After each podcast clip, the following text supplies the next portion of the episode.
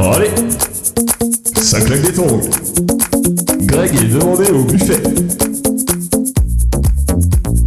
N'oubliez pas l'élection de Miss Podcast mardi, à côté de la piscine du club pour enfants. Et le vendredi, c'est frites à la cantine. Allez, drop the base.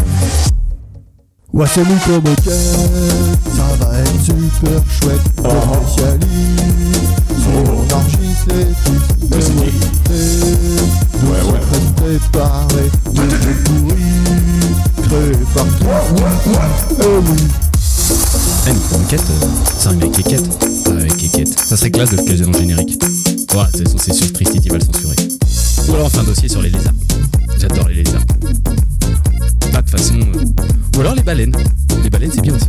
Un dossier sur ta mère C'est à moi là Greg Test Test C'est moi qui parle Vous m'entendez là? C'est commencé? Ouais, c'est comme ok, ça va être super chouette. Les spécialistes, si on enregistre les titres, eh ouais, eh, dossier prêt préparé, des jeux pourris, créés par Tristiti, eh oui. Le renouveau du podcast français. Et voilà, messieurs, mesdames, mesdemoiselles, ce confinement nous permet d'enregistrer encore plus car voici le numéro 29 de Micro Boquette. Oh là là, c'est fou, ça fuse. Ça fait Le cerveau en ébullition. donc, euh, donc nous revoilà, euh, nous revoilà euh, bien, bien reposés ou pas, et, euh, et prêts euh, parce qu'on a du temps pour préparer nos dossiers maintenant. Euh, Tout a été fait aujourd'hui même. hein. Il est 16h30. ça a été fait à 14h30. Bon, ouais, ça va, vous allez voir, ça sera quand même de la qualité. Euh, On fera quelque chose pour l'épisode 30 Je sais pas, on verra. Peut-être. J'aime bien pas Ça, ça a l'air excitant pour les auditeurs. Ça, là, ils sont à fond là. pas qu'il lance des sujets qu'on n'a pas du tout parlé ensemble, tu vois. Tiens, si on faisait un débat sur un truc qu'on n'a pas parlé? Et non, euh, pour l'instant, rien de déterminé. Euh, nous avions envie de vous parler euh, d'endroits euh, féeriques, euh, magiques et parfois chers. Eh oui, parce que c'est, on va vous parler Le cul de Tristan. J'allais dire, Ouais, on ouais, va j'allais parler dire populaire et euh, populaire et Populaire aussi. Tout le monde est là. Et très fréquenté. on va vous parler des parcs d'attractions euh, parce qu'on est des férus de parcs d'attractions. Euh, comme pas plus comme, comme- bon bah super. J'ai dû aller à deux ou trois parcs d'attractions dans ma vie. oui mais on aime ça quoi. C'est ce que je veux dire. Oui, allez, d'accord, si tu veux. Allez, c'est marrant. est-ce que nos vies ne sont pas des parcs d'attractions hein, voilà tout ce que j'ai Ah dire. oui, il y a des hauts et des bas, c'est ça que tu veux dire des files d'attente aussi Je des fast-pass. Euh, et donc, euh, donc voilà, bon, on va faire un tout simple. On va commencer euh, comme d'habitude par nos petites news, je suppose.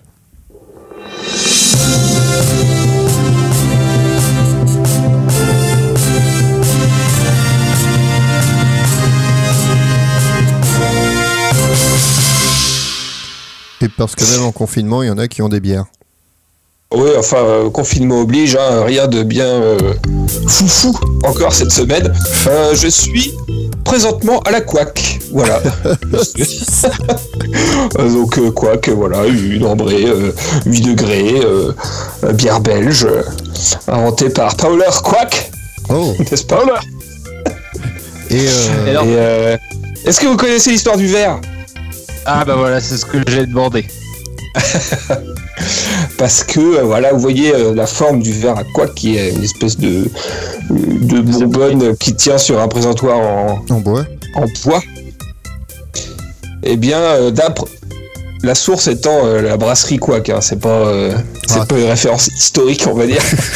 Soit disant que c'était pour, euh, à l'époque, quand il y avait euh, des diligences, etc., un décret euh, napoléonien interdisait au conducteur de diligence de quitter son siège pendant le, le voyage. Et donc, même dans les relais, il n'avait pas le droit de descendre de sa, euh, de sa diligence. Et donc, pour pouvoir boire une bière, eh ben, il fallait lui amener et c'était euh, le verre a donc la forme de la lampe de la diligence pour qu'il puisse accrocher son verre à côté de lui euh, sur la route. D'accord. Parce que conduire vrai, c'est classe. D'où c'est pour ça qu'on peut entendre la couac, c'est la bière du cocher ou ce genre de choses. Ah, Mais d'accord. euh, bon, après ça, c'est euh, c'est ce que dit le. Oui, c'est le marketing. Ça, c'est sûrement le marketing. Il n'y a aucune vraie euh, référence historique là-dessus, mais bon, voilà. Allons-y. Sachant que, hein, Quack, c'est euh, la brasserie Quack, ils ont aussi la triple carmélite. Et de toute façon, ils ont été rachetés par euh, AB InBev, donc euh, tout ce qui est euh, Lef et compagnie. Oui, donc, euh, ouais, forcément. disons que maintenant, le marketing, euh, voilà. Voilà, il est présent. Il est très Il présent. est très, très, très, très présent. Voilà. Alors, moi, du coup, j'ai essayé de, j'ai décidé de me treater myself. Et vu qu'on était des duvels, dans le, depuis le dernier épisode, et ben, je me suis pris une duvel. Et du coup, il y a un truc assez intéressant marqué sur la bouteille de celle-là, c'est une triple hop. Et il y a marqué, et c'est un big statement, voted best triple hop ever. Euh, du coup, c'est marqué sur la bouteille, hein. Par les gars du Ça y est, je pense que vous pouvez arrêter de boire des IPA. Euh, celle-là a gagné. voilà. Celle-là a gagné. Hop, Voilà. c'est fini. Sur le, même, euh, sur le même registre, on est euh, le meilleur podcast du monde. Euh, voilà, ça a été voté. La galaxie. Comme les eu trois votes sur trois, donc euh, c'est bon. C'est ça. Euh, petite news de ma part. Euh, petite news vidéoludique. Allez Qu'est-ce qui est sorti le 10 avril? Ma bite Final Fantasy VII. Oui. Remasterisé. enfin. Ah, presque pour ton anniversaire. Oui, presque pour mon anniversaire.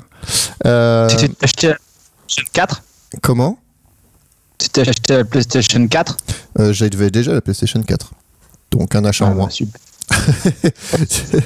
Je sais pas si on peut voir ça comme ça. T'as gagné de l'argent ce mois-ci, Tristan. J'ai gagné de l'argent, j'ai pas eu à acheter une PlayStation 4. Oh là là Yes. J'ai tout mal, hein. Et donc, euh, donc oui, euh, parce que Final Fantasy VII, c'est quand même un, ce remake, c'est une histoire qui dure depuis, euh, depuis, euh, depuis un bon moment, depuis euh, quasi 15 ans. Euh, le jeu original est sorti en 97 sur, euh, Play- sur PlayStation 1 et euh, PC aussi. Euh, C'était un- une histoire qui se tient, enfin, qui est beaucoup, beaucoup. Combien de CD, euh, Tristan? 3 CD justement, c'est- là où je voulais en venir, 3 CD.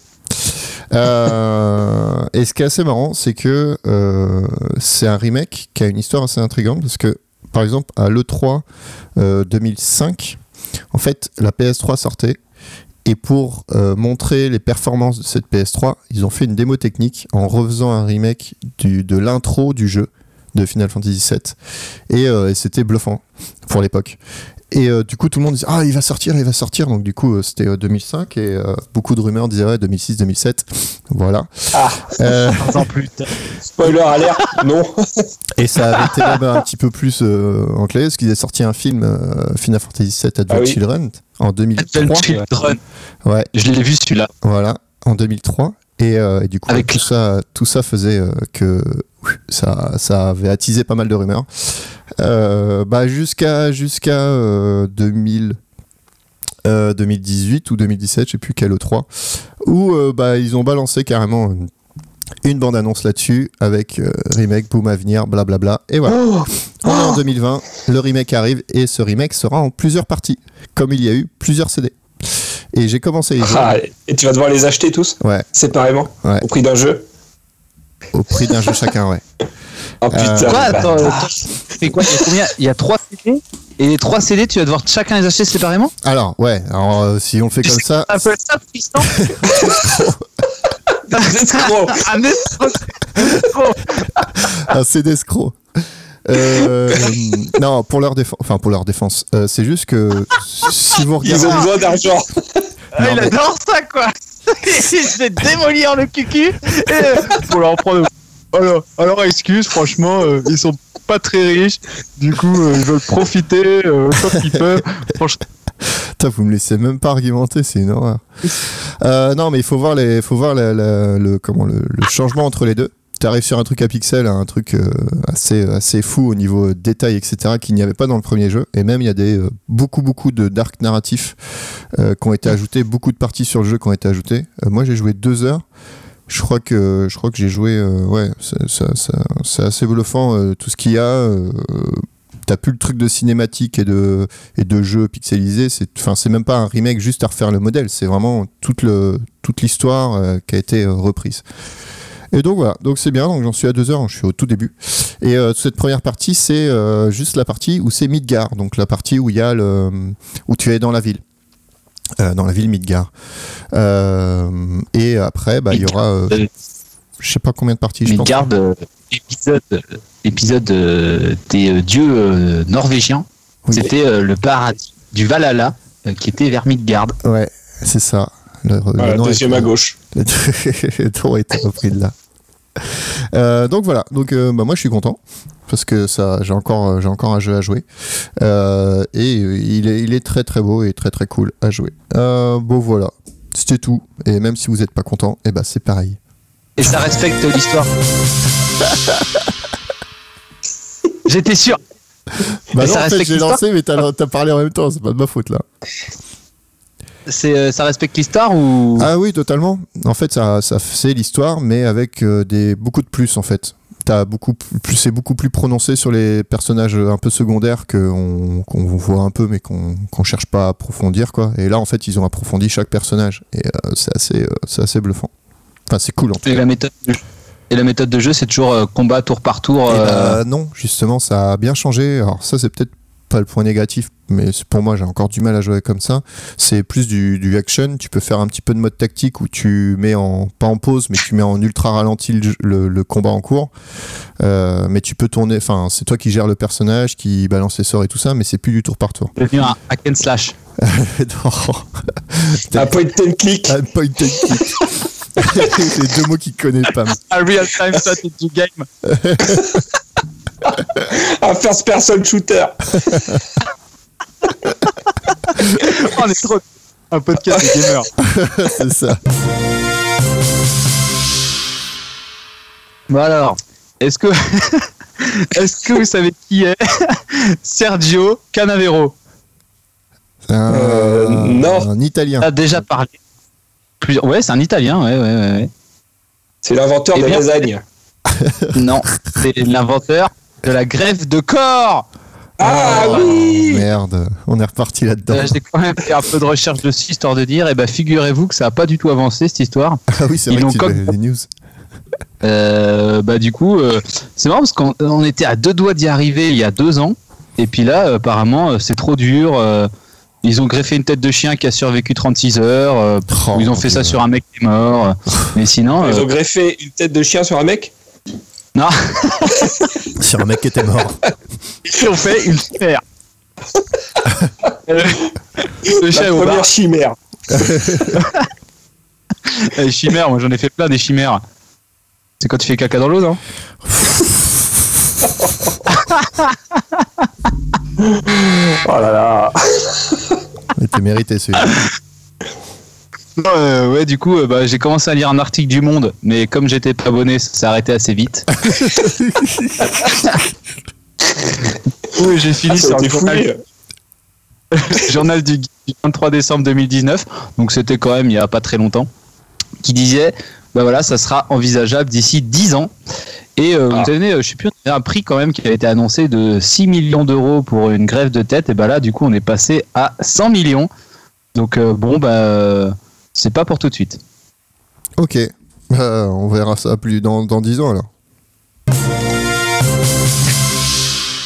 On sera encore là dans 10 ans. Ah bah exactement, je vois pas pourquoi on serait pas encore là. On sera à l'épisode 300.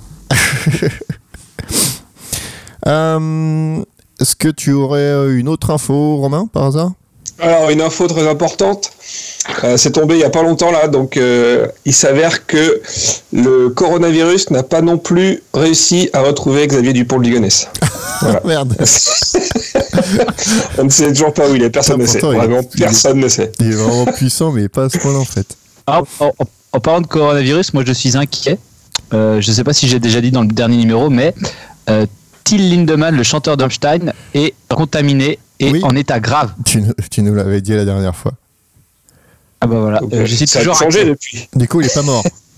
Euh, J'ai pas eu de communiqué de presse depuis, mais ça fait plaisir aux auditeurs qu'on lise des trucs euh, sur nous. Et puis moi, j'aime bien, euh, voilà, j'aime bien Rammstein. Donc euh, voilà, ça me- ça m'inquiète. Ça Voilà. m'inquiète. T'aimes surtout les voilà. cover bands, toi. Rammstein.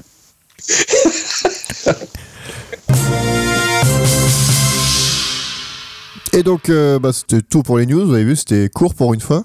Euh, et puis, on va passer sur, euh, sur le première partie qui est fait par notre ami euh, Pamounet.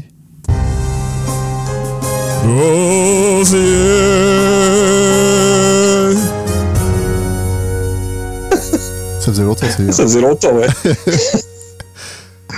Euh, J'essaie de le sortir depuis un moment celui-là. Euh, alors, du coup, moi, on m'avait parlé que le dossier, euh, enfin que le thème euh, du, du, de- du podcast, serait les parcs d'attractions. C'est ça. Sur quoi je me suis demandé, putain, les parcs d'attractions, deux sujets me sont venus à l'esprit. On parlera du deuxième plutôt en fin d'épisode.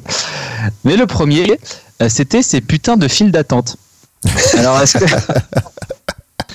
Et donc, euh, j'ai commencé à chercher un peu, voilà, file d'attente, théorie d'attente. Euh, C'était assez plus gros chiant. accidents de file d'attente. Eh ben, figure-toi que euh, j'en suis venu à euh, vous faire un petit. euh, à vomir de frustration. Arrête, ça m'est arrivé une fois. Euh, euh, du coup, c'est comment survivre? Donc 10 conseils pour survivre dans un mouvement de foule. D'accord. Ah Alors, oui, c'est alors- loin du coup. En fait, quand tu as d'attente qui dégénère, et ben en fait, ça, se- ça se transforme souvent en mouvement de foule. Je voudrais commencer par un petit fun fact quand même qui veut que les Français, je sais pas si pour euh, vous, est-ce que vous avez déjà vu des files d'attente à l'étranger, des files d'attente en France Euh, Quand même en France, on est quand même des gros manches sur les files d'attente. hein. un peu des gros connards, je pense. oui. Au lieu de faire des files, nous on a des paquets d'attente. Ouais, je me rappelle, j'étais dans un festival, euh, je sais plus, c'était, ça devait être tout en Angleterre ou un truc comme ça. Et euh, du coup, tout le monde était sur une grande prairie. Et t'avais des petits bus comme ça euh, alignés. Et là, t'as un orage énorme avec de la grêle qui se met, euh, qui se met à tomber. Et là, les Anglais s'alignent un derrière les autres devant les petits bus en attendant qu'ils ouvrent les portes. Putain, ça aurait été en France, je peux te dire, euh, ça aurait été Ça aurait des énormes paquets de avec les gens qui jetaient leurs valises et leurs sacs dans le truc. C'est moi, c'est ma valise, c'est à moi. Ah oui, c'est c'est vrai. Franchement, j'ai été. euh, C'était quoi la dernière fois que j'ai eu une file d'attente comme ça? Ah oui, c'était euh, en revenant. Euh, J'atterrissais euh, à l'aéroport Charles de Gaulle et c'était pile poil au début des grèves euh, du 6 décembre de cette année là. Ouais. Et ils avaient annulé tous les tous les trams, euh, tous les métros et je devais prendre le bus 23 pour aller gare de Lyon de je sais plus de gare du Nord à gare de Lyon. Ceci dit, Tout ça pour dire que le conseil m'aurait été précieux euh, à, cette- à ce moment-là. L'important, c'est les coudes. Les coudes dans les côtes. tu gagnes 4, 5, 6 places des fois. Alors, euh, est-ce que vous savez, euh, vous savez quand, quand, quand, quand est-ce que ça devient inconfortable en mètre carré, en termes de personnes au mètre carré euh, dans une foule? 3. non, c'est de- Ah, direct, euh, dès, dès qu'il y a une personne, c'est inconfortable. Une personne au mètre carré Tristan, il aime pas les gens. Tristan, il aime pas les gens. Mais mètre carré, ça fait mètre carré, ça fait toi, quoi. Euh, Tristan, il fait un mètre carré, c'est pour ça. Personne avec personne par mètre carré. Tu peux pas mettre au mètre carré. Mais attendez, mètre carré, c'est c'est un mètre sur un mètre, on est d'accord On est déjà rentré à, à, à 9 dans mon 9 mètres carrés. Oui, Et on était bien. On est monté à 12 une fois, c'était chaud. Mais faut enlever le bureau et la, et la salle de bain aussi. Fun fact, on a eu des 9 mètres carrés. ok, d'accord. Bah, Donc, euh, euh, je dirais 3 alors. Et ben en fait, euh, de 1 à 4 personnes par mètre carré, ça va, t'es peinard. Euh, genre, tu vois, une fois que tu commences à passer à 5, ça commence à être chaud. Et quand les gens commencent à mourir, c'est quand il y a 9, mètres, 9 personnes par mètre carré. Ah bah oui, tu m'étonnes. Bah, t'es compressé, quoi. 9 personnes par mètre carré. Est-ce que ça Euh, dépend pas de la exemple- répartition des tailles Euh, non, ça n'a rien à voir avec la taille. euh, Par contre, Je veux le dire, s'il y en a qui sont très grands et d'autres très petits, tu peux en mettre plus.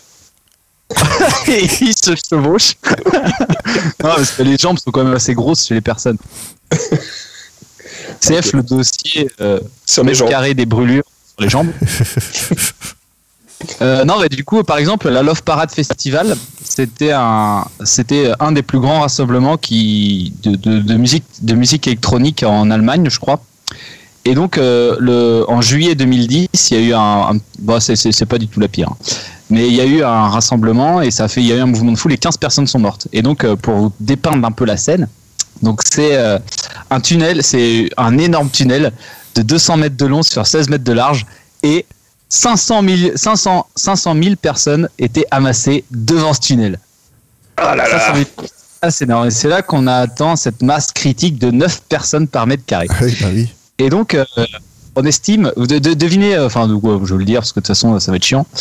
Euh, en gros, chaque année, il y a 380 personnes qui meurent euh, dans des mouvements de foule, ce qui est quand même assez important.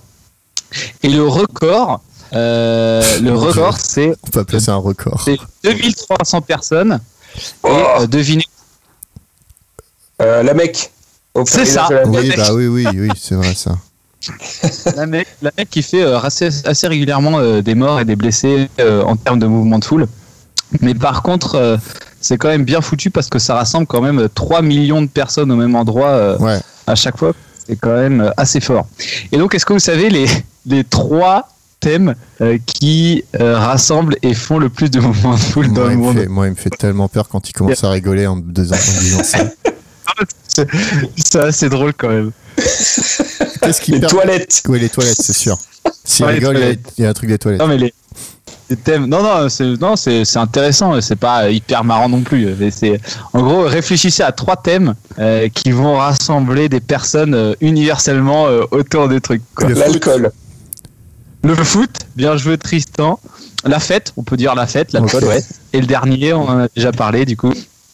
La- le dernier, c'est le, le, le, le- le- le- comment La, la religion. La religion, ouais. Voilà, la religion, ouais. Donc euh, la religion, le foot et la fête, euh, c'est ce qui rassemble, c'est créer les plus grands rassemblements de personnes au monde. Euh, donc, euh, et vous savez quel est l'événement qui a rassemblé le plus de personnes au monde? Le Et ça, ça va faire de Johnny plaisir. à Tour Eiffel. Non, mais c'est Jean-Michel. Jarre. C'est Jean-Michel Jarre. À Houston ou à Paris Non, à Moscou, mon gars. À Moscou 3 3,5 millions de personnes Ouais, vrai ont été rassemblées en 97 pour le concert de Jean-Michel Jarre à Moscou, Ouais. qui avait été trans télétransmis sur la station spatiale de Mir. Ouais, vrai. Combien de morts ça dans les vidéos de ce concert, dans les vidéos de son concert, c'est assez marrant parce que tu vois les tu vois des gars qui sont en train de boire de la vodka euh, en dansant euh, sur la sur le sur la musique et tout. Il y a eu des pogos. Je sais pas, je crois pas non. Et pogos spatiaux. Des pogos spatiaux. Donc alors, euh, pour en revenir à notre sujet sur les, les mouvements de foule, Ah, pas quand la densité... Ouais, les files d'attente, bah, de toute façon, une file non, quand c'est une file d'attente respectée, il n'y a pas trop de danger. Par contre, si la file d'attente se termine, tu sais, sur un espèce de petit... Euh, Un goulet d'étranglement. un goulet d'étranglement. C'est là où Tristan, mes conseils euh, vont être importants. Quand tu iras dans ton petit parc d'attractions Mickey, là, que tu voudras entrer dans ton, euh, dans ton space programme, là. Trop grave. euh, Alors, je vous avais dit qu'on était des férus de parc Ah d'attractions. oui, là, on est vraiment des spécialistes. Regarde-le. Space Programme. C'est comme putain, j'ai entendu une interview de Jean Lassalle ou je sais plus quoi là, avec euh, Jean Skywalker et le Space Monkey.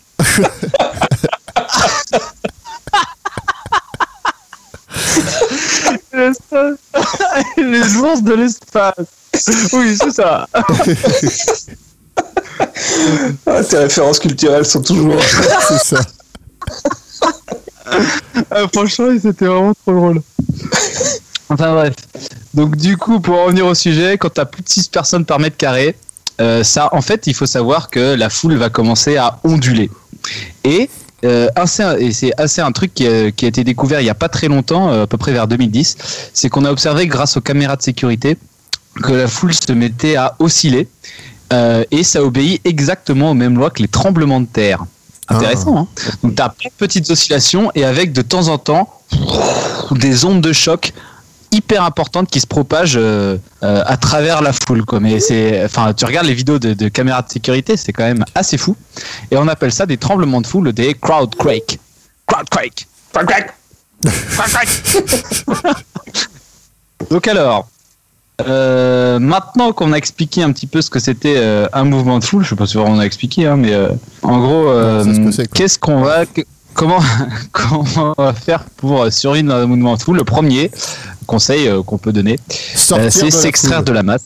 voilà, c'est ça. euh, C'est ne pas aller dans des foules. Ne pas aller dans la foule. même, euh, non mais quand tu vois, tu sais, quand tu commences à avoir un, une personne, deux personnes, trois personnes, tu sais, puis quand tu, le, le moment où ça devient critique, tu sais, c'est quand euh, les mouvements de tes bras sont entravés, tu sais, t'arrives plus trop à bouger, tu vois.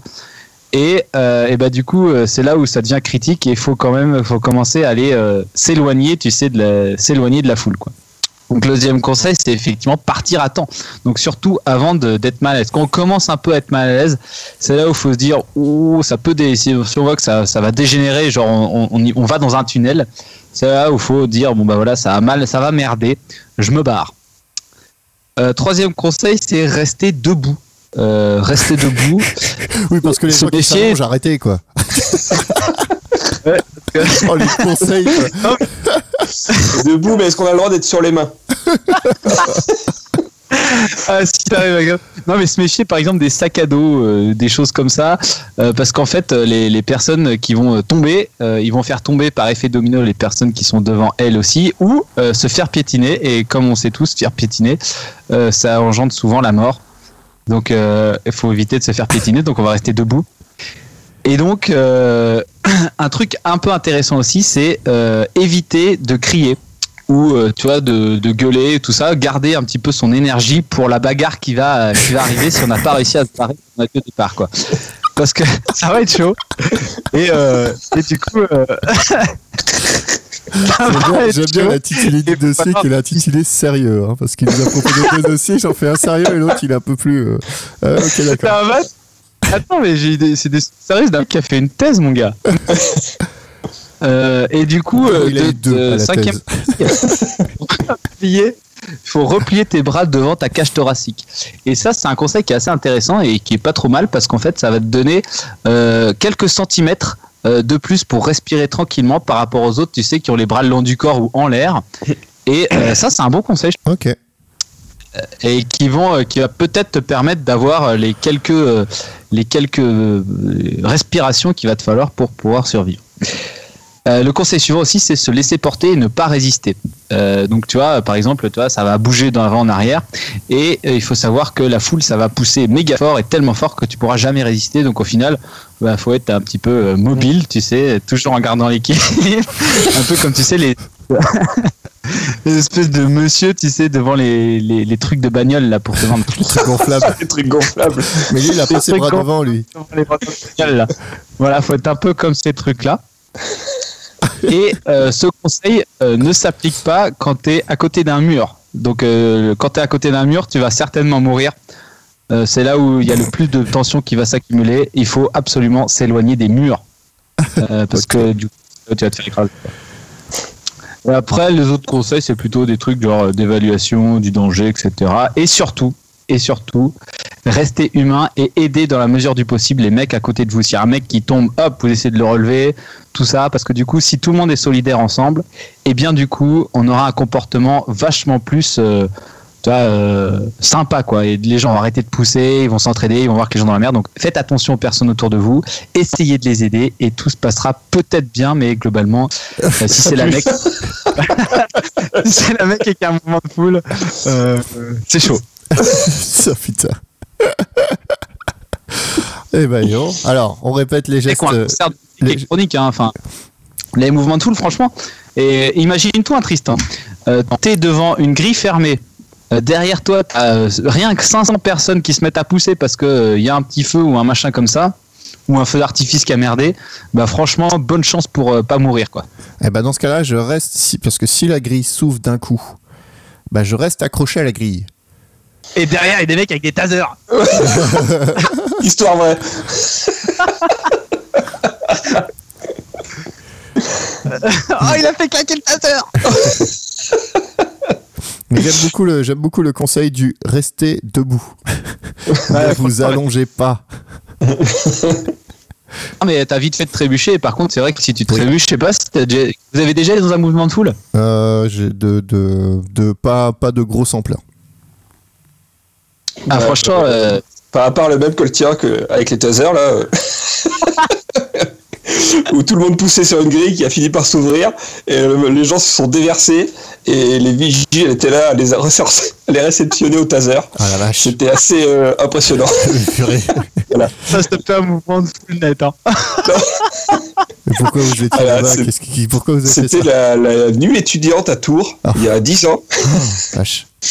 Et euh, ça a été mal organisé, il y avait qu'une seule entrée, du coup les gens essayaient d'entrer par d'autres endroits. D'accord. Et euh, c'est comme ça qu'on s'est retrouvé là-dedans. Donc évitez les autres entrées qui sont pas des entrées. Aussi, on peut Voilà. dans, le- dans les conseils. Donc voilà. Euh, je sais pas si c'était intéressant.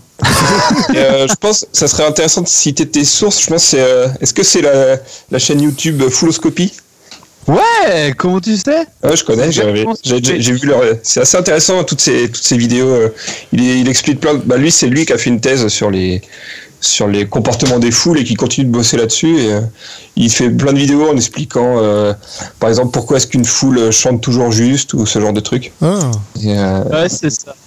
Il n'y a pas beaucoup de vidéos, hein. par contre, j'ai dû regarder la moitié. Euh, il est assez récent comme mec, en gros, ses vidéos ont un an. Et euh, ouais, c'est vraiment pas mal. ok. Fulloscopie sur YouTube. ouais. Et il a écrit un bouquin, si vous préférez lire des bouquins. Il a écrit un bouquin sur le sujet. Du coup, regardez pas la première vidéo. euh, vous avez- Ok, eh ben, merci Pam pour ce dossier sur euh, le thème des parcs d'attractions. Euh, Les parcs d'attraction qui dégénèrent. Et du coup, par contre, ouais, oh, pour, euh, au début, j'ai commencé à regarder des, des, des trucs sur. Je voulais faire sur les accidents de parcs d'attractions. oui, Mais franchement, après avoir regardé tout ça, je suis pas du tout sûr de vouloir aller dans un parc d'attractions. franchement, vraiment trop plein et des trucs mais de débiles de ouf et des vidéos de folie. Si vous allez dans un parc d'attractions demain, regardez pas du tout ça. c'est comme quand tu veux prendre l'avion, ne regarde pas des vidéos de crash d'avion. Voilà. De toute façon, globalement, restez chez vous. hein. Enfin, là, on parle de foule, mais bon, c'est pas un truc qui devrait se reproduire d'ici euh, d'ici un moment. Oui, c'est ça. prochaine. Très bien. Euh, eh ben, on va enchaîner avec un autre dossier, mais avant, un petit euh, interlude de euh, Telling Story. Je, je sais pas si on Storytelling, dit, peut-être. Telling Story. Storytelling. Ouais, je suis fatigué, hein, ça va. Ah, ça va. Télécrochet. C'est le dossier qui parle de choses. Né Ah ouais, c'est, tout. Ah, combien de temps? Oh. Bon.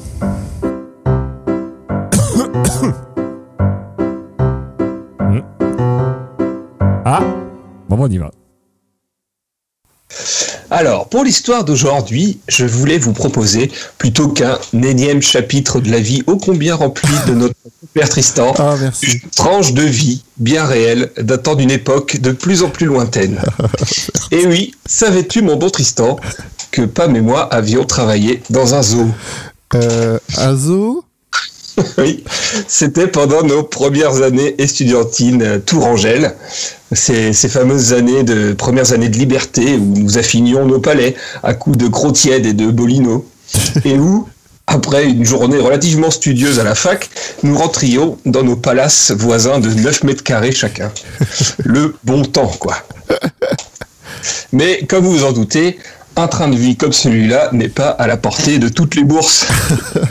C'est pourquoi, lorsque ce boulot nous est tombé dessus sans trop prévenir, on l'a aussitôt accepté. Ah, mais si, oui, je, si, je- ok. Je vois de ce que vous avez parlé. Vous vous doutez bien que nous n'avions aucune formation dans le domaine, mais nous étions armés de notre volonté et notre soif d'apprendre. Et puis il faut dire que le zoo n'était pas bien grand au début. Je dis au début parce que vous allez voir qu'il a vite pris de l'ampleur. On a donc commencé par apprendre à nourrir les différents animaux et à entretenir le parc. Vu qu'il n'y avait que 8 enclos et que les consignes étaient nombreuses et précises, nous avons vite pris nos marques. Mine de rien, c'était un boulot assez prenant puisque nous y allions directement après la fac et il arrivait souvent que nous dépassions nos horaires. Et c'est pas aller. Merde. Pardon, j'ai perdu le fil. Et ce n'est pas allé en s'arrangeant car nous avons commencé à avoir de plus en plus de responsabilités. On nous a même confié la gestion de l'agrandissement du zoo. Oh là là. Sûrement grâce à nos compétences managériales hors pair. On s'est donc retrouvé à concevoir les nouveaux enclos, à les adapter aux besoins des locataires, non sans quelques erreurs au passage. hein. Comme quand les chèvres se sont retrouvées chez les lions, quand on a oublié un soigneur deux semaines dans l'enclos des gorilles, ou encore quand Pam a balancé le dauphin dans son bassin avant de le remplir. Malgré tout, le parc marchait bien, les visiteurs étaient nombreux et satisfaits, sûrement grâce à la politique de Pam en matière de toilettes. Un, toilette pour trois visiteurs. C'est le ratio le plus élevé d'Europe, toutes structures confondues. Mais toutes les bonnes choses ont une fin, et nous avons fini par nous rendre compte que ce petit travail étudiant nous prenait quand même beaucoup trop de temps. La raison l'a donc emporté, et nous avons démissionné. Il faut dire aussi qu'on commençait à tourner en rond, et pour faire mieux, il aurait fallu recréer des dinosaures. Mais ça aura quand même duré deux semaines. hein. C'est fou ce qu'on peut avoir dans une boîte de choc à pic. oui, c'est ça. C'était quoi, Zo Tycoon? Oh non, c'était un obscur jeu développé sûrement dans les pays de l'Est, qui était gratuit dans les boîtes de céréales. C'était vraiment un truc. Hein. Ah ben bah, c'est vraiment beaucoup trop de temps pour ce que c'était. Bon, toutes les raisons sont bonnes pour pas réviser quoi. Oh là là. Et bah, Ça y est. un, euh, je vous On fait, on était tous les animaux du jeu. En tout cas, pour ma part, je, le dossier ne porte pas sur euh, un zoo tycoon. Euh, mais euh, bah, ça va parler du. euh, si on dit parc d'attractions, il y en a un qui nous vient tout de suite à l'esprit, c'est. Disneyland Paris Ah, presque, genre c'est Ah, Disneyland. Deux écoles, On va deux salles, prendre- deux ambiances. On va prendre le Disneyland. Pourquoi je vous parle de ça? Car, euh, car euh, Disney Plus est arrivé en France et euh, un- une connaissance sur Twitter a fait partager le lien qu'il y a une petite série documentaire sur le- la création de Disneyland et euh, puis l'histoire en général des Disneyland. Très intéressant.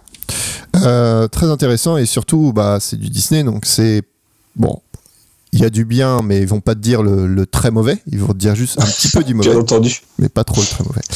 Euh, je vais me baser quand même sur ça, mais j'ai aussi pris quelques, quelques dates à gauche à droite. Et puis parce que c'est assez, euh, assez intéressant comment ils en sont venus euh, à faire ça. Parce que Disney de base c'était créé en 1928.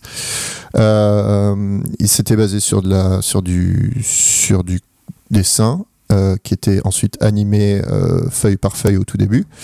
Et, euh, Pour dessin? Oui, oui, pas bien. Si on commence déjà maintenant à faire du. ça va pas le faire.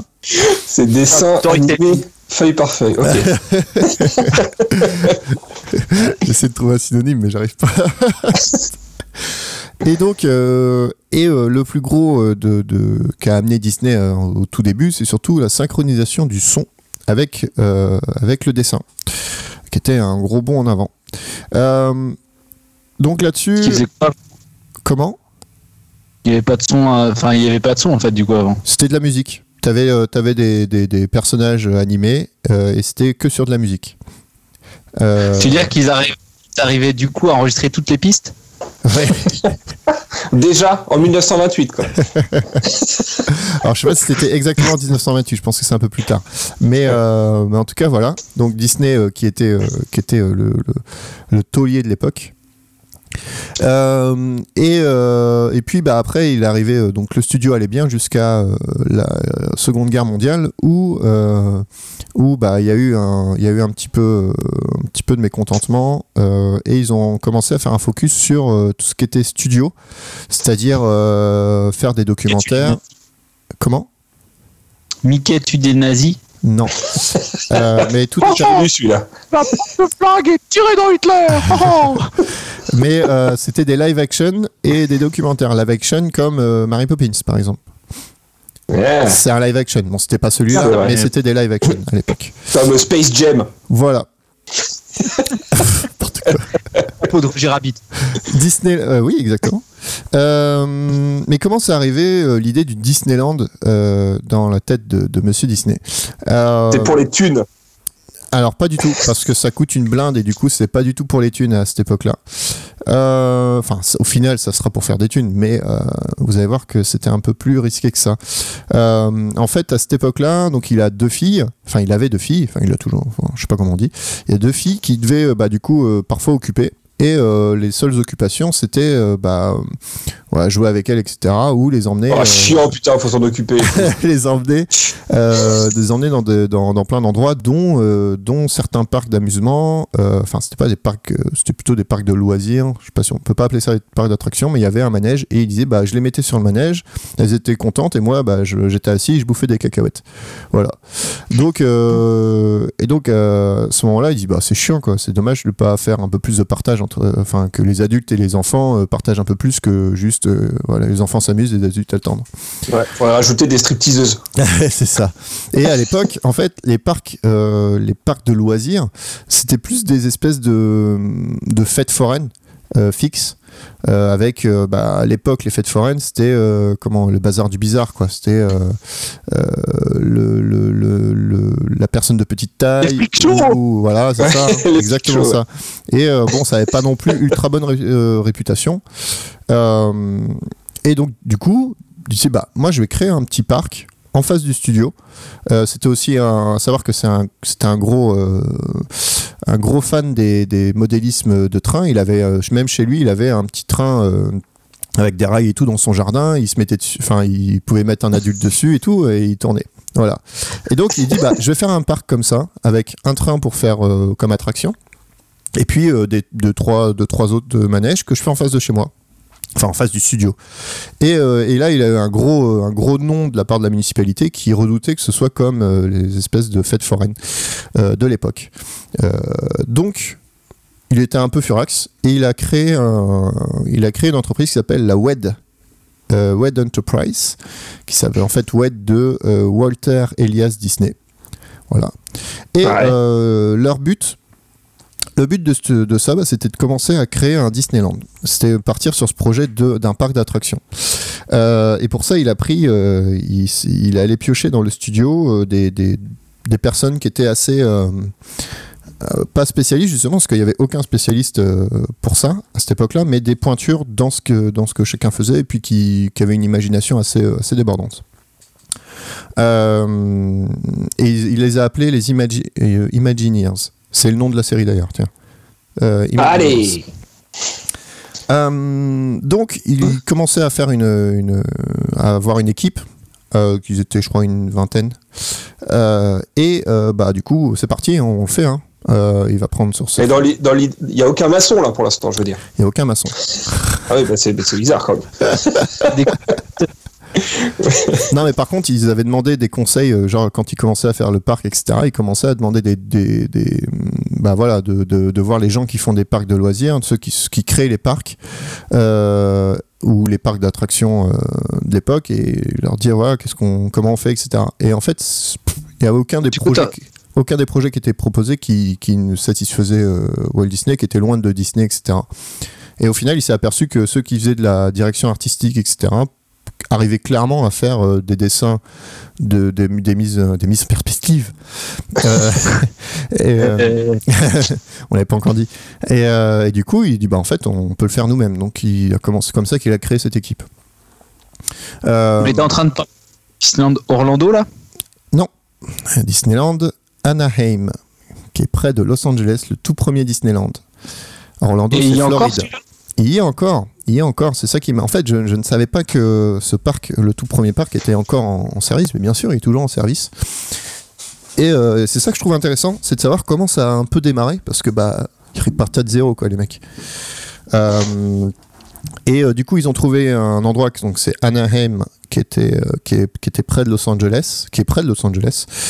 Pourquoi? Parce que c'était un quartier, qui était, un quartier, une ville qui était vraiment pas chère, qui était en plein essor, mais il y avait aucun accès rapide, c'est-à-dire pas d'autoroute, c'était euh, des vergers, etc. Mais euh, voilà, l'expansion, euh, l'urbanisme faisait que bah, possiblement, ouais, il y avait des, des trucs qui pouvaient se faire. Puis c'était vraiment pas cher.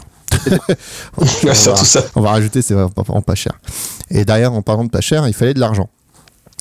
Et là, euh, et là, c'était pas très très simple parce que bah, il sortait de la, il s- ça sortait un petit peu de la Seconde Guerre mondiale, donc euh, au niveau sous-sous, c'était un peu compliqué. euh, tout, même le studio, il n'était pas au top au top parce que bah, le marché européen était fermé, etc. Donc bon.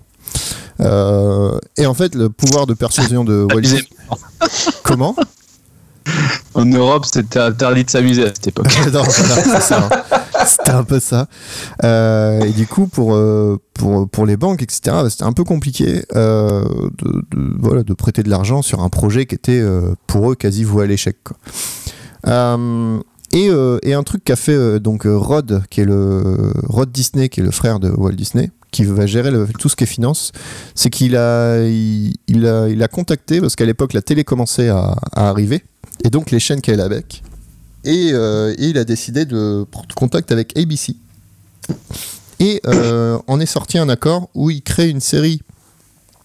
euh, Disney allait créer une série euh, hebdomadaire euh, sur euh, Disneyland, etc. euh, avec, euh, je, je crois, des, des dessins animés, etc. spécifiques. Et eux finançaient le parc. Et ils ont donné 5 millions de dollars. Pour Quand même. parc. C'est beaucoup pour l'époque. Euh, alors, beaucoup et pas beaucoup. C'est-à-dire qu'ils étaient partis sur ce budget-là. Une cap- 5, Popcorn. millions de dollars. Comment? Ils sont achetés une cabane à popcorn et euh, le train de la mine. Et des toilettes. D'ailleurs, il y Et avait- beaucoup. Il y a beaucoup de toilettes.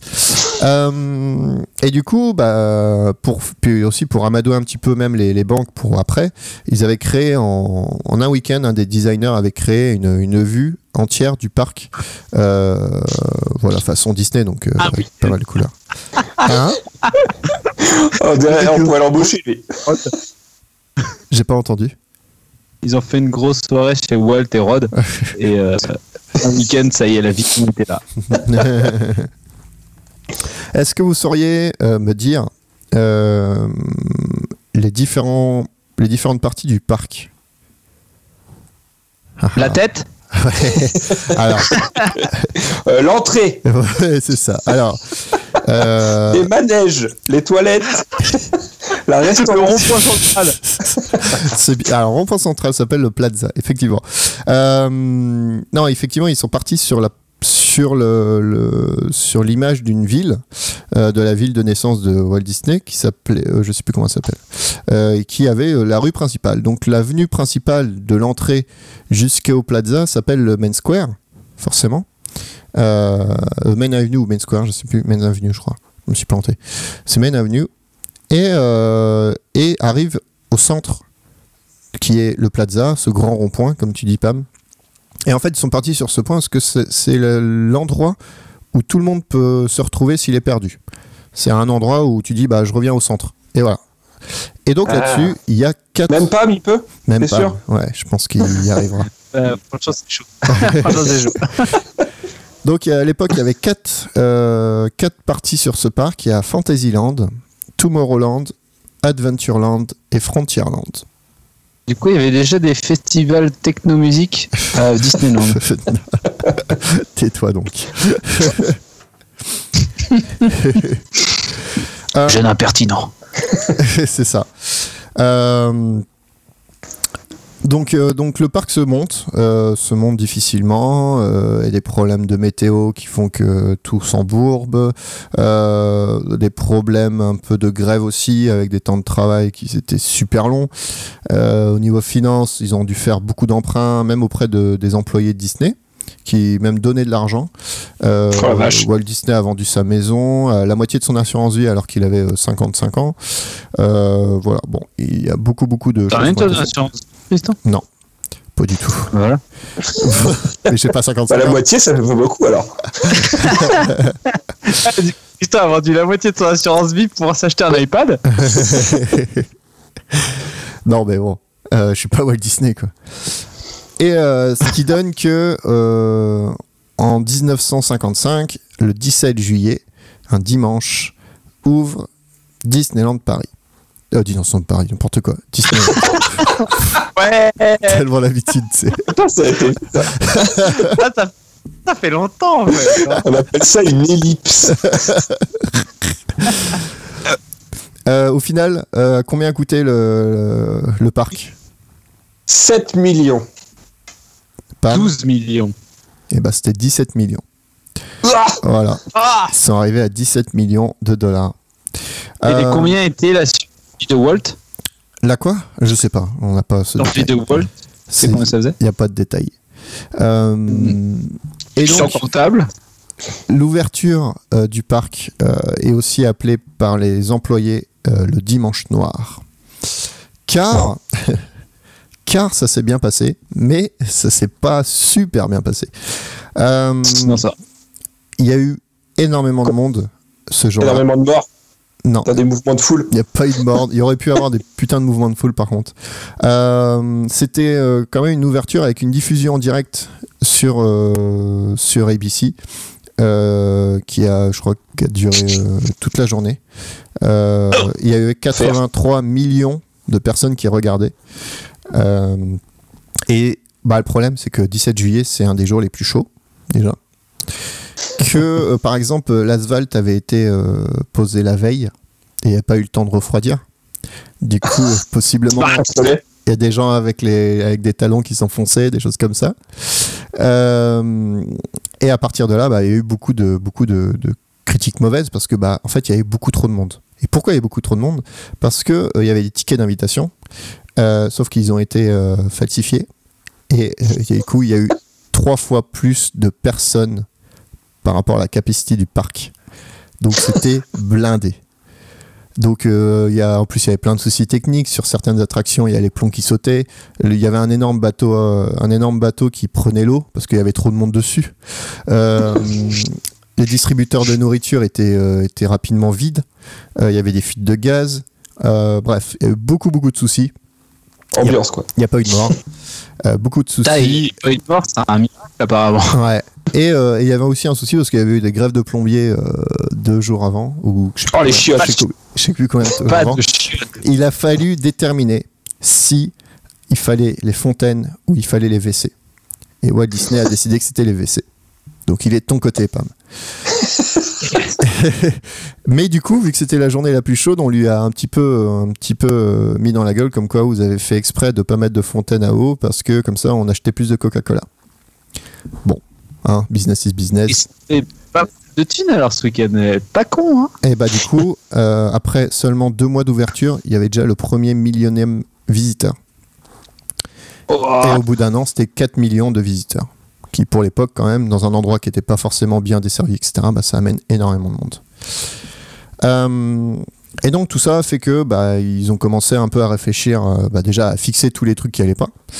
Et, euh, et puis bah, à réfléchir après à comment faire que le parc aille mieux. Et dans ce cas-là, il disait à ses, ses ingénieurs, dit, bah, vous allez faire la queue avec les gens pour voir ce qu'ils en pensent et ce qu'ils voudraient. Ce qui fait que en, du coup, en juin 1959, donc 4 ans après, on va dire, il y a la première, euh, première attraction à la sensation. Alors, il y a déjà plein d'attractions, mais c'est quand même des attractions, euh, on va dire. euh, bah, nous, maintenant, quand on regarde ça, on dit, ouais, c'est- c'est c'est- c'est- c'est bidon. C'était genre une balade en bateau avec des, des animaux. euh, des animaux animés, enfin robotisés, mais léger robotisés quoi. C'est une tête qui tourne, ouais, comme ça. une tête qui bouge, quoi. C'est pas beaucoup. C'est euh, le- genre les galeries Lafayette à Noël, quoi. Pff, oui. Allez, D'ailleurs, je te euh, franchement, si jamais vous allez à Disney, attendre deux heures pour cette merde de balade en bateau avec cette musique pourrie, euh, ça vaut pas trop le coup. Hein. On va y venir.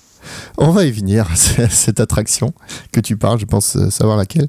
Euh, ils ont fait une, première attraction à sensation qui s'appelle euh, Matterhorn Bobsleigh, qui est, je crois, toujours en fonctionnement actuellement. Euh, C'était la première fois qu'ils faisaient une attraction, on va dire tubulaire, mais euh, c'est quelque chose qu'ils avaient jamais fait. Et c'est pas une entreprise extérieure qui l'a créé, c'est vraiment les gars de Disney qui l'ont créé. Donc il a fallu qu'ils apprennent un petit peu la, les, les- Les ingénieurs structure. Ouais, c'est ça, hein, il a fallu Alors, un petit peu apprendre tout ça. Faire 5 pings d'affilée. Alors non, c'était pas des loopings, mais c'était le principe de bah tu montes assez haut, puis tu peux pas remonter, tu fais que descendre et euh, voilà, tu peux jamais remonter au-dessus de ce que tu as fait. Enfin, C'est la trace du hurrah, quoi. C'est la trace du hurrah, sauf que c'est pas réellement un bobsleigh, c'était quand même sur des rails, c'était tubulaire, donc c'était pas sur, c'était sur des espèces de rails. Et aussi un monorail, euh, un monorail qui faisait le tour du parc et qui était même été inauguré par Nixon. Euh, donc c'était un truc comme quoi à l'époque ça montrait le monorail, c'est dans ces années-là c'était, euh, c'était ça avait de la gueule. L'avenir. Ouais, c'était l'avenir. Et puis, euh, bon, bah, il a voulu créer un petit truc tout simple, c'était une- créer un salon de thé, euh, une espèce d'endroit où tout le monde pouvait se reposer, euh, un, peu restaurant. Et puis, euh, les gars, ils sont partis, ouais, on va faire. un- Et 90 balles pour faire ça pour aller au salon de thé. non, mais non, tu payes 90. euh, Non. Et donc, euh, et ce salon de thé qui existe toujours, qui c'est le Tiki Room. En fait, euh, de base, ils disaient ouais, bon, on va faire un truc où euh, où les gens euh, s'installent et puis il y a des oiseaux au-dessus d'eux euh, qui dans des cages, qui euh, voilà, il y a tous les bruits d'oiseaux, c'est cool. Et Walt Ils Disney s'en fait, chier dessus. ouais, c'est ça en fait. Ouais, il a fait attendez les gars, des oiseaux au-dessus, ça veut dire que ça veut dire qu'il y a ça risque d'avoir des, des, des excréments dans la nourriture. Ah ouais, c'est vrai. Et il disait et si on faisait ça avec des automates? L'idée des, des ce qu'ils ont appelé après plus tard les anim- animatronics vient de là. D'ailleurs, c'est des oiseaux robotisés avec du son qui est synchronisé. Donc plein de petits éléments, etc. à gauche à droite. Ils faisaient même un petit spectacle où tout, enfin il y avait les oiseaux plus euh, différents éléments du décor qui se mettaient en route euh, tout d'un coup pour faire une musique. Voilà. Et c'est le début des animatronics qui est un point assez important dans l'histoire de Disney. euh, et, des, et des ingénieurs de Disney. Euh, Juste après, c'est Jurassic Park, le T-Rex. on parle peut-être C'est pas. là qu'elle commence à faire des morts. Non, il n'y aura pas de mort dans mes histoires. Euh, Ah putain. donc Oh là- là-dessus, on est en 1963. Et en 1964, euh, il y aura, enfin, un an après, je crois, il y a l'Expo universelle euh, à New York qui est créée. Ah oui, là où il y a eu la Tour Eiffel. Ah oui, n'importe quoi. Qui a été vraiment intéressante d'Expo Universelle. tu sais que ça existe, Universelle. De quoi? La dernière, la dernière que je connais, elle était à Milan, je crois. ouais, ouais, Ouais. ça existe toujours. ouais. Bah oui, l'entreprise de mon frère, ils ont fait le pavillon français euh, Oui, ils avaient fait ça. Voilà. tout en bois. C'était à Milan ou c'était à. Non, c'était à Milan, ouais. Je crois que c'était à Abu Dhabi ou un truc dans le genre, ils avaient fait un, un expo universel. Ou c'est ce qui va arriver bientôt, je crois. Le prochain. Et donc, du coup, cette expo universelle, qu'est-ce que vient faire Disney là-dedans? Et ben en fait, elle a aidé les autres entreprises à créer des espèces de, d'espaces ou d'attractions euh, sur, euh, sur les différents, euh, différents emplacements des, des constructeurs. Et et là-dessus, du coup, ils ont créé plusieurs, plusieurs choses, dont le premier animatronics complet d'une personne qui est Abraham Lincoln.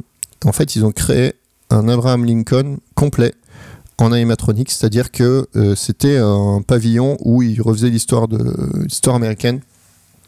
Et euh, il y avait un, un Abraham Lincoln qui était sur sa chaise et au final après il se levait et il parlait, etc. Et tous les membres de, de, de sa, de, son faciès, euh, ses, ses mouvements de bras, etc. étaient totalement euh, gérés et enregistrés.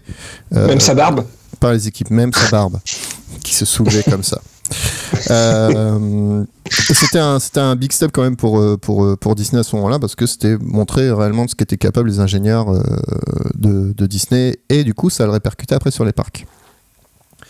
Et euh, durant cette expo universelle, il y, y a Walt Disney qui fait Eh, mais ils ont un terrain de dispo là-bas. Est-ce qu'on ferait pas une balade en bateau? Est-ce qu'on ferait pas une balade en bateau? Bah oui, et que dans cette balade, dans cette balade en bateau, chaque hymne de chaque pays est chanté. Et tu te balades de pays en pays avec un hymne chanté.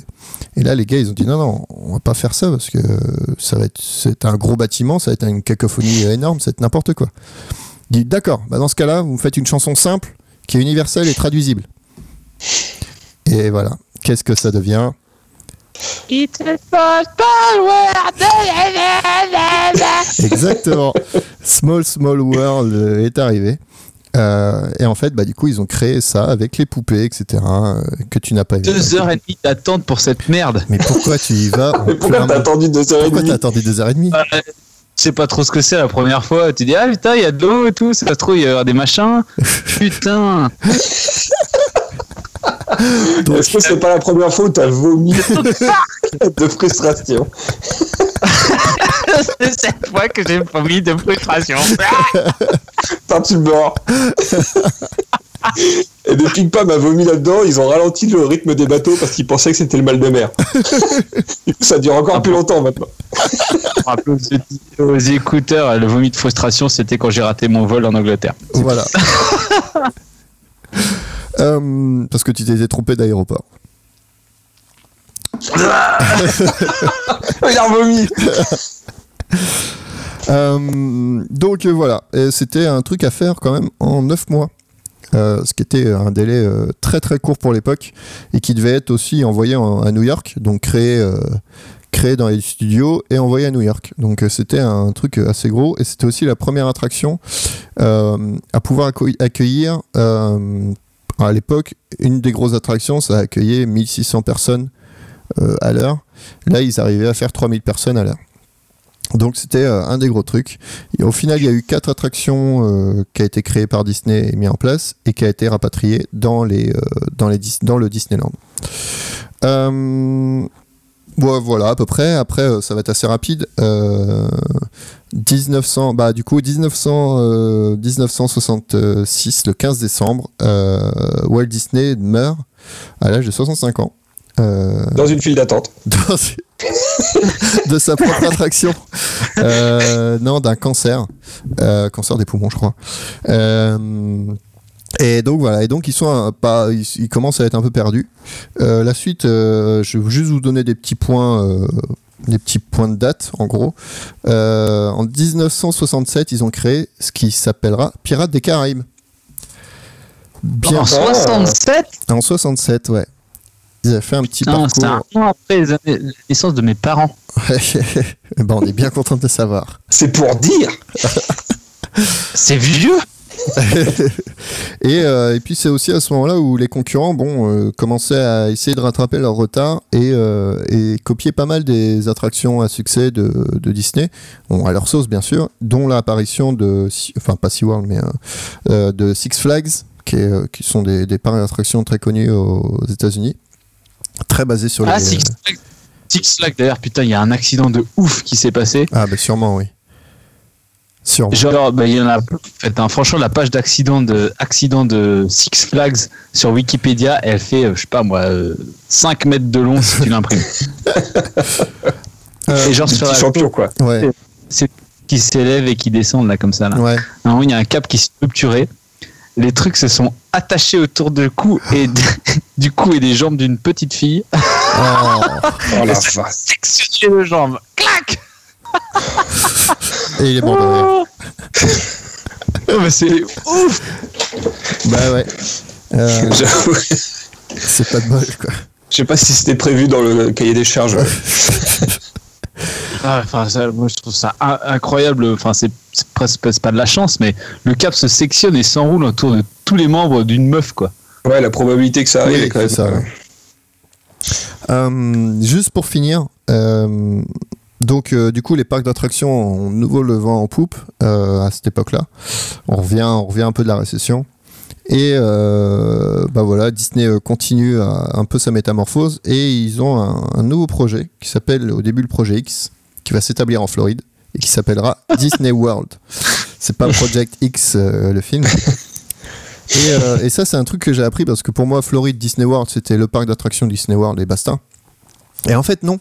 Ils ont construit. il y avait tout un autre projet au début par Walt Disney qui s'appelait Epcot, Epcot euh, qui était en gros de créer la ville du futur euh, avec tout un tout un arsenal de, de systèmes. Enfin, c'était une ville assez ronde, etc. Euh, à regarder. Je j'en dis pas plus parce que c'est très long à expliquer. Mais il y a ça. Et d'ailleurs, c'est plus long. que- quoi? C'est plus long que ton dossier. Là, ce que je vous ai fait, c'est l'épisode 1 de cette série. Ah putain, c'est une série. Bah, ils ont fait une série de documentaires, ouais. Ah. Et, euh, et euh, chose, à, chose à savoir aussi, euh, y a eu quand j'ai regardé les images qui montraient de la de l'univers- l'exposition universelle, j'ai eu un énorme flashback. Enfin pas flashback, mais en tout cas ça m'a vachement rappelé Iron Man 2 quand ils font l'exposition universelle Stark. Et bah franchement Walt Disney Stark, je pense que c'est euh, ça il y a eu beaucoup de D'inspiration. ah, beaucoup d'inspiration, c'est clair. C'est clair. Euh, la ville du futur, etc. euh, Stark en parle dans Iron Man 2. euh, c'est exactement les, quasi les mots pour, de Walt Disney. Donc c'est assez drôle. Et puis, bah, voilà, un petit chiffre pour finir. La maison hantée qu'on connaît, elle apparaît qu'en 1969. euh, donc quelques années après encore. Et euh, Star Tour, euh, non, en juin 1971, on est au 200 millième visiteur, millionième, pardon, euh, visi- visiteur, donc euh, 16 ans après. Donc il y a Disney Floride qui apparaît, Disney, Disney World qui apparaît, Disney Tokyo qui apparaît aussi à ce moment-là. Ils ont créé Disney Tokyo qui était en gros les Japonais, les Japonais. Les Chinois voulaient absolument leur Disneyland. Euh, euh, Tokyo, n'importe quoi, euh, je dis chinois, n'importe quoi. Je suis perdu là. Je suis perdu là. En plus. Tokyo, les Chinois. Oh bon. Bah, du coup, moi j'étais en train de.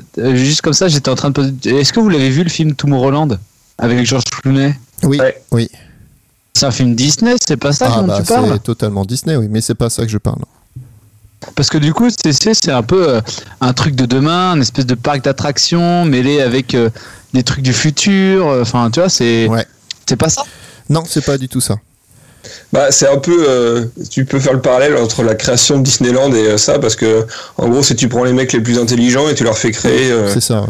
Euh, l'univers de. Enfin, la, la ville de demain, un peu, ouais, en Ouais, quelque sorte. c'est c'est vrai que ça voir, peut ouais. avoir une inspiration. J'avais totalement oublié ce film, faudrait que je regarde un coup, tiens. Il est, il est trop mal. Enfin, euh, l'intrigue, l'intrigue est assez intéressante, Ouais. etc. Enfin, c'est un petit goût de fin du monde et puis de Men in Black aussi, j'ai trouvé.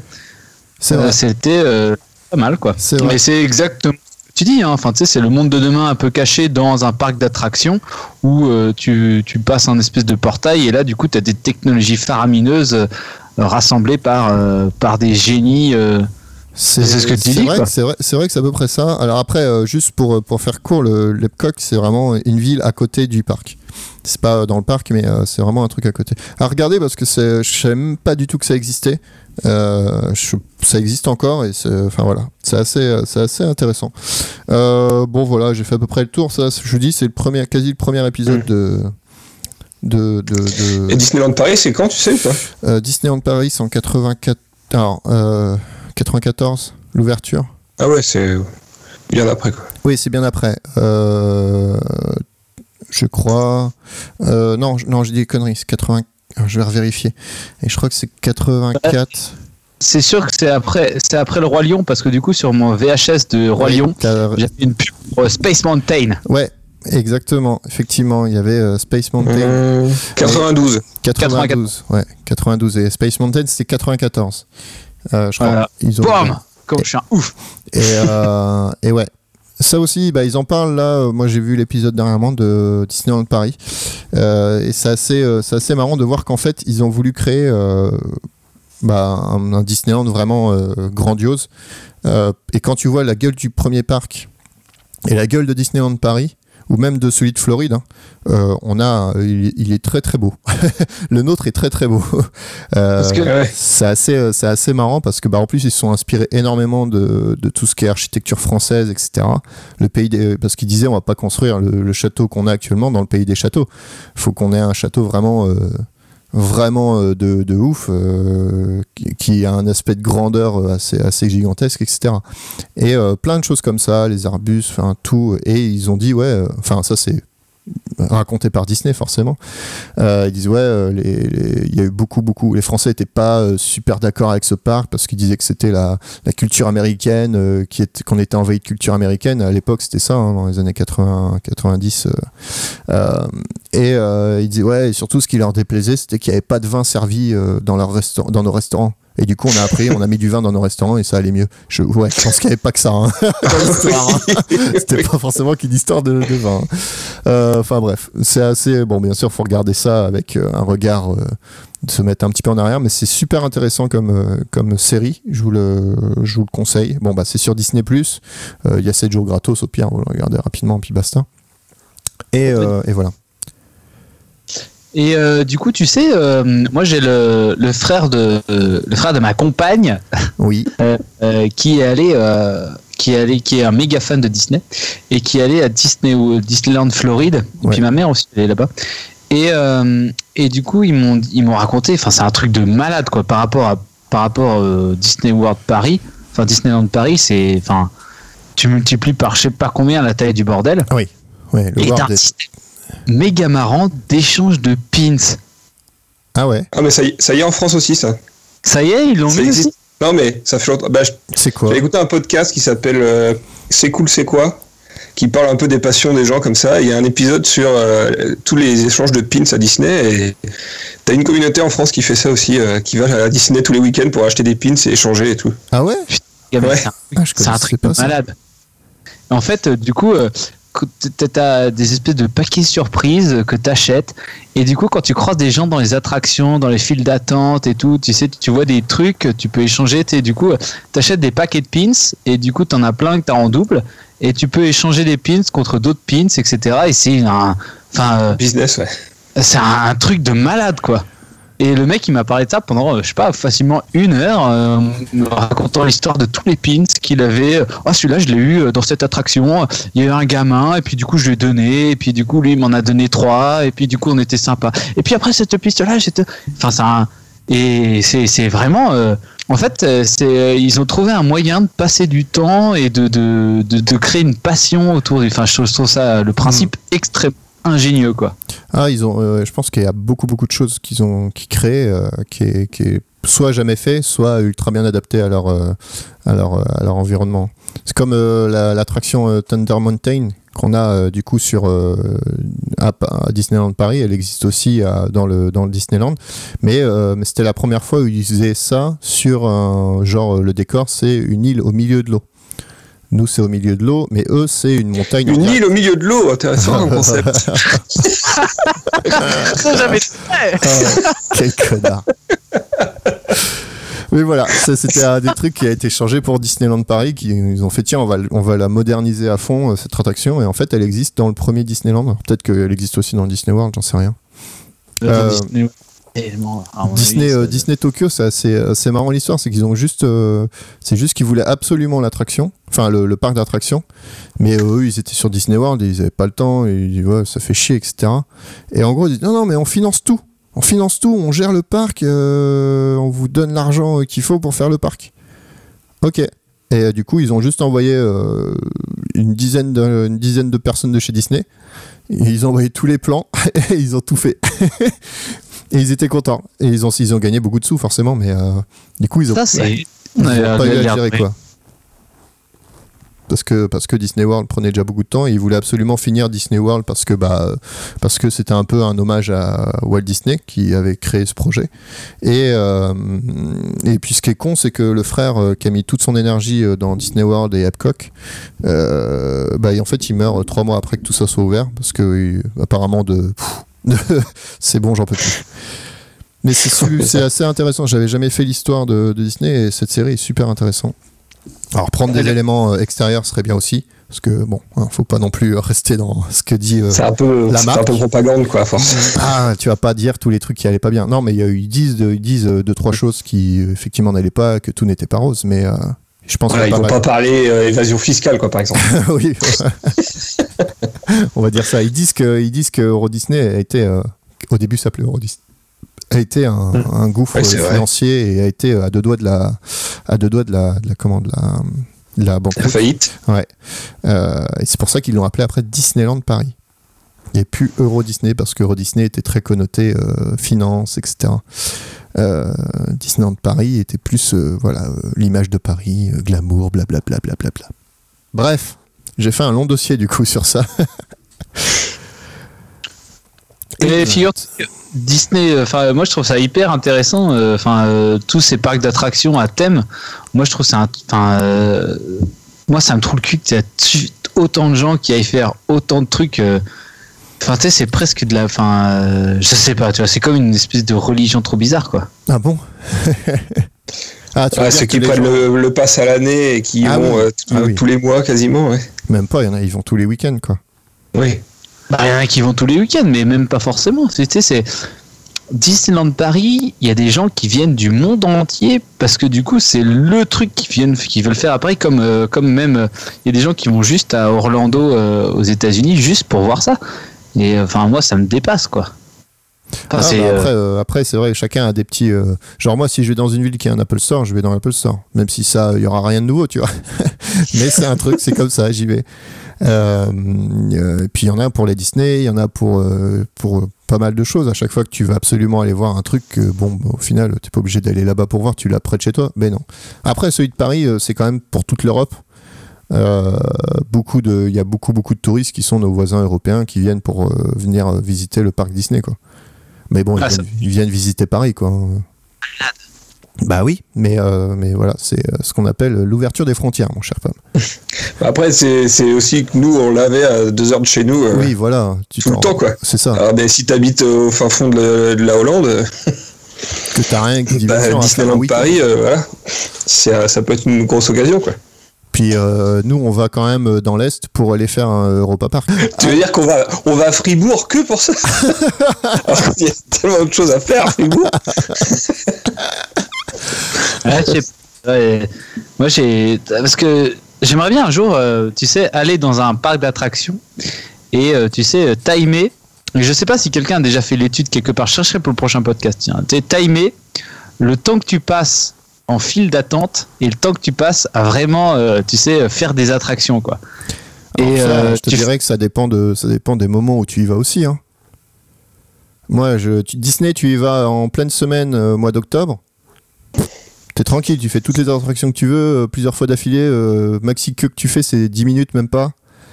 Donc, euh, c'est sûr, si tu y vas en mois de juin, euh, le samedi ou le dimanche, ou comme nous, euh, une fois, le, le- un jour férié, je sais plus quel jour férié en 14 juin, parce qu'on n'avait pas d'autres possibilités, on pouvait le faire que là. Et bah là, c'est ouais, là c'est chaud parce que tu te payes des heures de queue, etc. Mais le but, c'est aussi d'être malin et de pas y aller quand il y a énormément de monde, quoi. coûte aussi, euh, je sais pas moi, 100 balles, quoi. T'imagines, t'as une famille de 5 C'est 100 euh, balles. Ah oui, mais famille de 5, oui. bah, une demi-brique. mais Pam, On parle en brique ici. tu sais ce qu'il faut faire pour pas faire ça Pas avoir d'enfant. Exactement.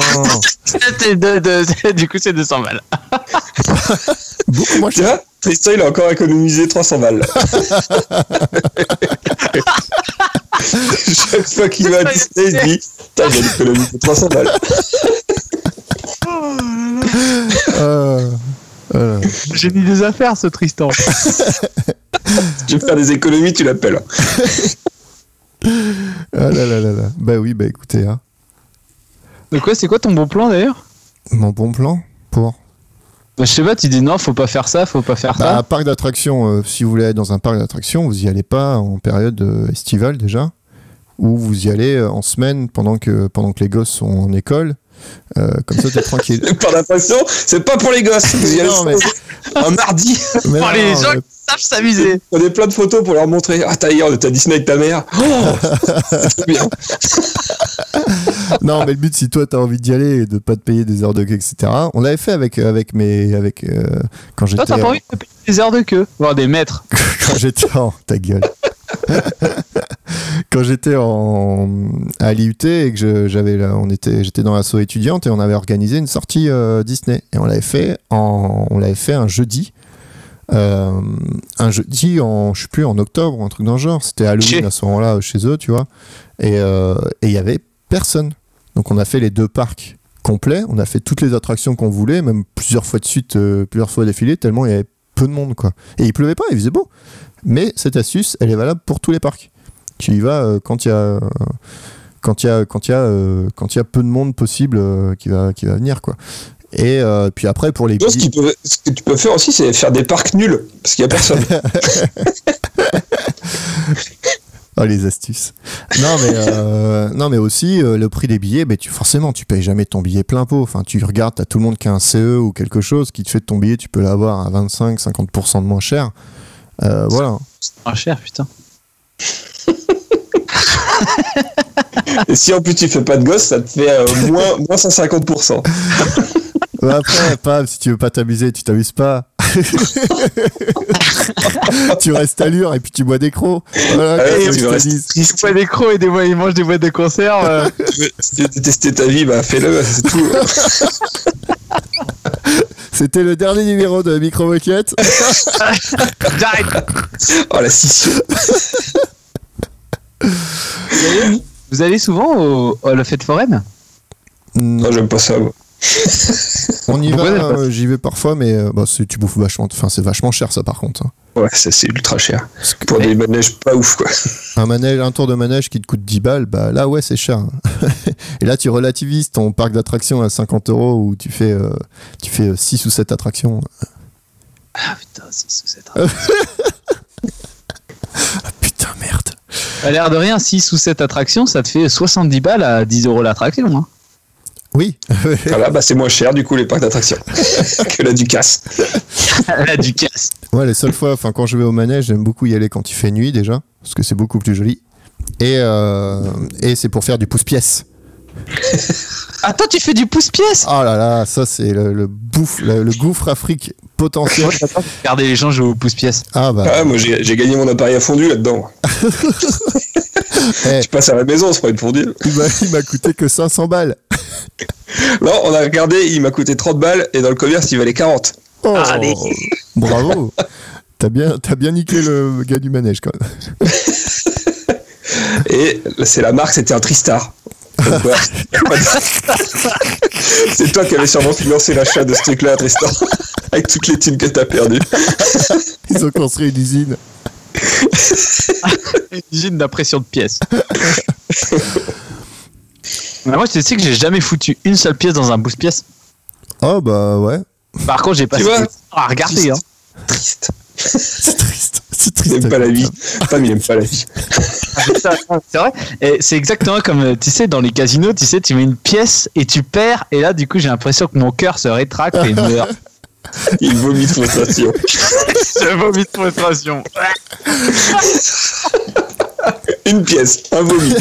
C'est pour ça qu'il a plus le droit d'aller à Vegas. Il y a cocktail gratos par contre dans les casinos à Vegas.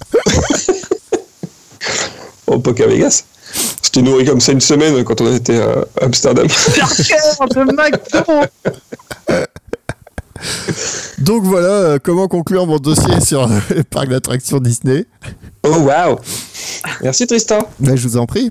Et est-ce qu'on passerait pas à un petit jeu? Et oui, en plus, ça va faire écho à ton, euh, à ton dossier, Tristan, tu vas voir. Ah. C'est magnifique.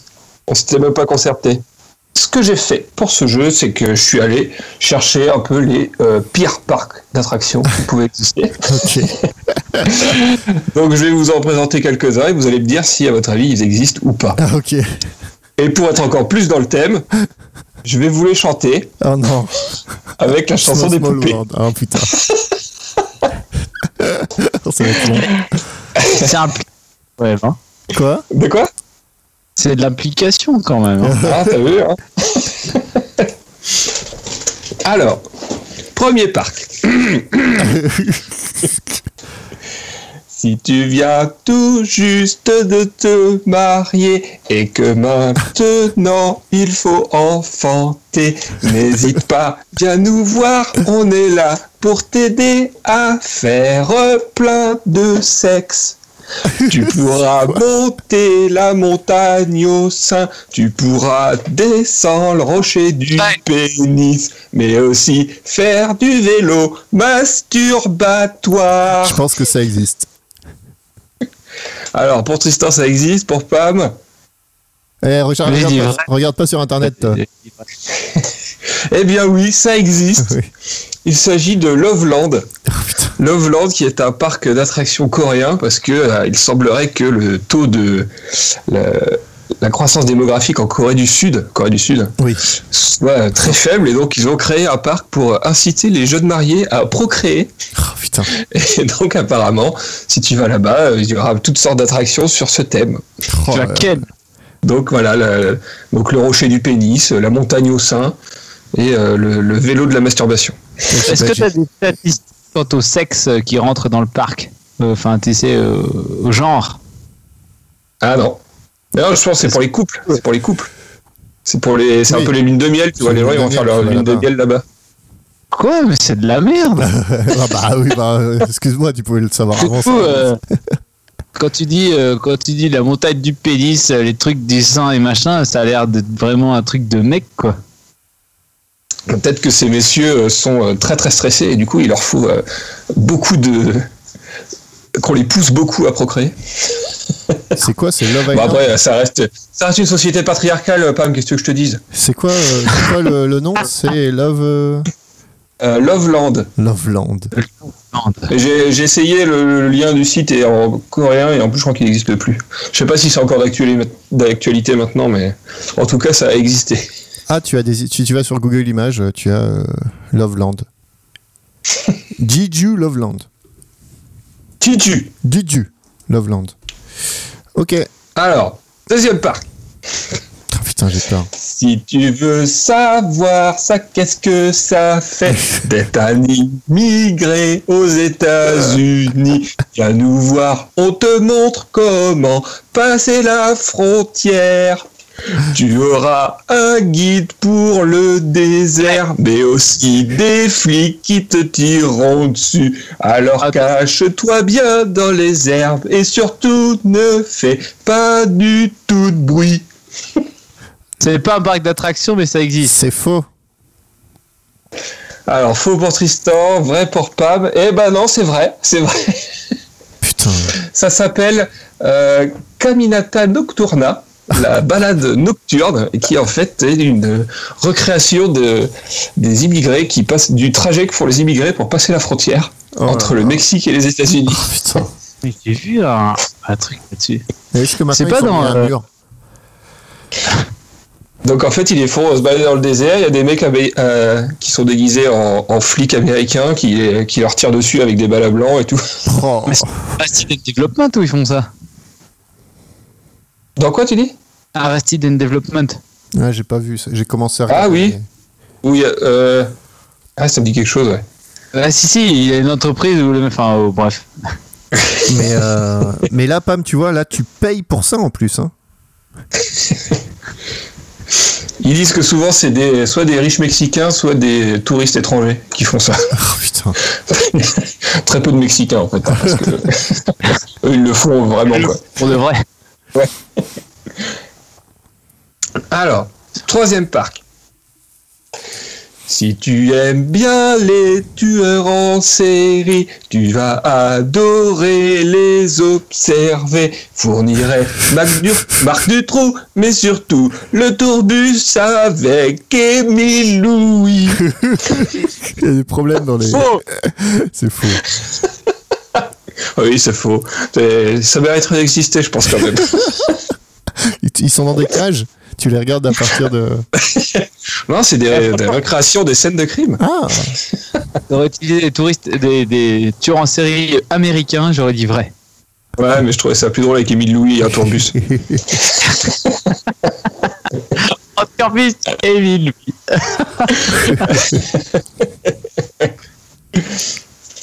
Alors, quatrième parc. Tu aurais aimé être communiste et connaître ainsi les joies du goulag. N'attends pas, viens nous voir, on est là. T'inquiète pas, tu ne seras pas déçu. On a un petit train pour les enfants et des plats typiques de la pauvreté. On te l'a dit, c'est super, il fait froid, c'est dangereux et en plus on a plein de statues. Moi, je dis Putain, que c'est vrai. C'est vrai. C'est vrai, c'est en Lituanie. Ah la vache. Faut que je vois ça. Donc c'est un mec qui s'est fait un kiff, qui a racheté euh, plein de statues, tu sais, les, genre les statues de Lénine et des genres de trucs comme ça qui ont été un peu vandalisés. Et il a fait un parc à thème sur le goulag. Ça s'appelle comment? Avec, euh, comme on dit, un petit train pour les enfants. euh, tu peux, euh, la bouffe qui sert, c'est des, des plats un peu comme ça, euh, des trucs de la farine d'amidon et des merdes. Les Il y a un cocktail qui, un cocktail œil de cerf. Je sais pas ce que c'est, mais ça a pas l'air très bon. Disneyland, c'est nul, visiter un goulag. c'est voilà. c'est un article de Lex. Deportation Day. Cherchent. Donc voilà, si vous, si vous passez en Lituanie, n'hésitez pas. Attends, c'est ça? Attends, j'ai peur. Ça s'appelle Grutas Park. Groutas. Ah non, c'est pas ça. L'expérience, Ah, presque gratos. Eh oui, c'est ça en fait. Oh la vache. C'est bonne ambiance. Ah, c'est. c'est- ouais, c'est- Alors, il présente ça plutôt sous l'aspect d'un d'un truc éducatif, mais je pense que c'est pas le même parc. Euh, c'est un truc éducatif pour montrer ce que c'était à l'époque. Bref, D'accord. Je regarde ce que je trouve, mais. dans la peau d'un déporté du goulag. Gruto Parkas, non, c'est pas ça. Grutas, Grutas Park. En fait, là, euh, c'est genre. euh, en gros, le mec, il a une forêt, il a mis des, des vieilles statues communistes un peu partout. Ah, mais non, c'est ça. Et, euh, et ils vendent de la bouffe aux gens. Et il y a un petit train qui. ou un tracteur, c'est pas clair. Ah ouais, c'est vrai, ça fait bizarre, effectivement. Et du coup, il y a plein de gens qui se prennent en photo avec des statues de Lénine et tout. Oh là là, mon dieu. Il y a Staline, il y a. Enfin, tous les trucs sympas, quoi. Ok, ouais, non, ça. eh, 3 euros quand même par adulte. Pour les enfants, 6 euros pour les adultes. Hein. Pas cher. Ah, c'est. Là, Pam, il est prêt à payer, là. Gars, Franchement, tu apprends des trucs, tu vis des expériences. Allez, un dernier parc pour la route. Allez.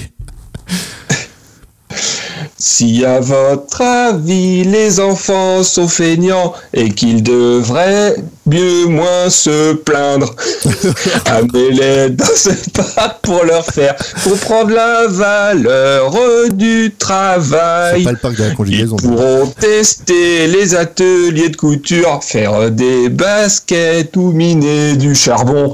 Et si t'es sage et que t'écoutes, tu pourras même devenir un petit enfant soldat. Faux C'est faux. Le moment C'est faux, Le moment, mais euh, je- le moment où tu m'as dit que c'était faux, c'est le moment où t'as fait miner du charbon. Je fais bon, c'est un peu trop. Mais euh, des euh, je voulais donner des terres rares, mais c'était chiant à dire. C'est rare. Et non, il n'existe pas, mais j'ai j'ai déposé le nom et les droits sont réservés. t'as acheté, Ah, le, bah, t'as super, acheté le nom de domaine. Donnez votre argent si vous voulez envoyer vos enfants à Micro Moquette. On s'occupera d'eux. Micro-moquette parc pour enfants. Micro Parc. Micro-parc. Et bah, Donc voilà, j'espère que ça aura donné des idées euh, pour des, futures attractions. pour des futures attractions. Attraction, c'est vrai. Attraction. Putain. Parc d'attraction, mais c'est à la fistinière qu'il y en a un. Le parc d'attraction. Le parc d'attraction. Voilà, c'est à, côté de la chapelle Fistine, à la fistinière. Le meilleur parc. C'est tout pour moi.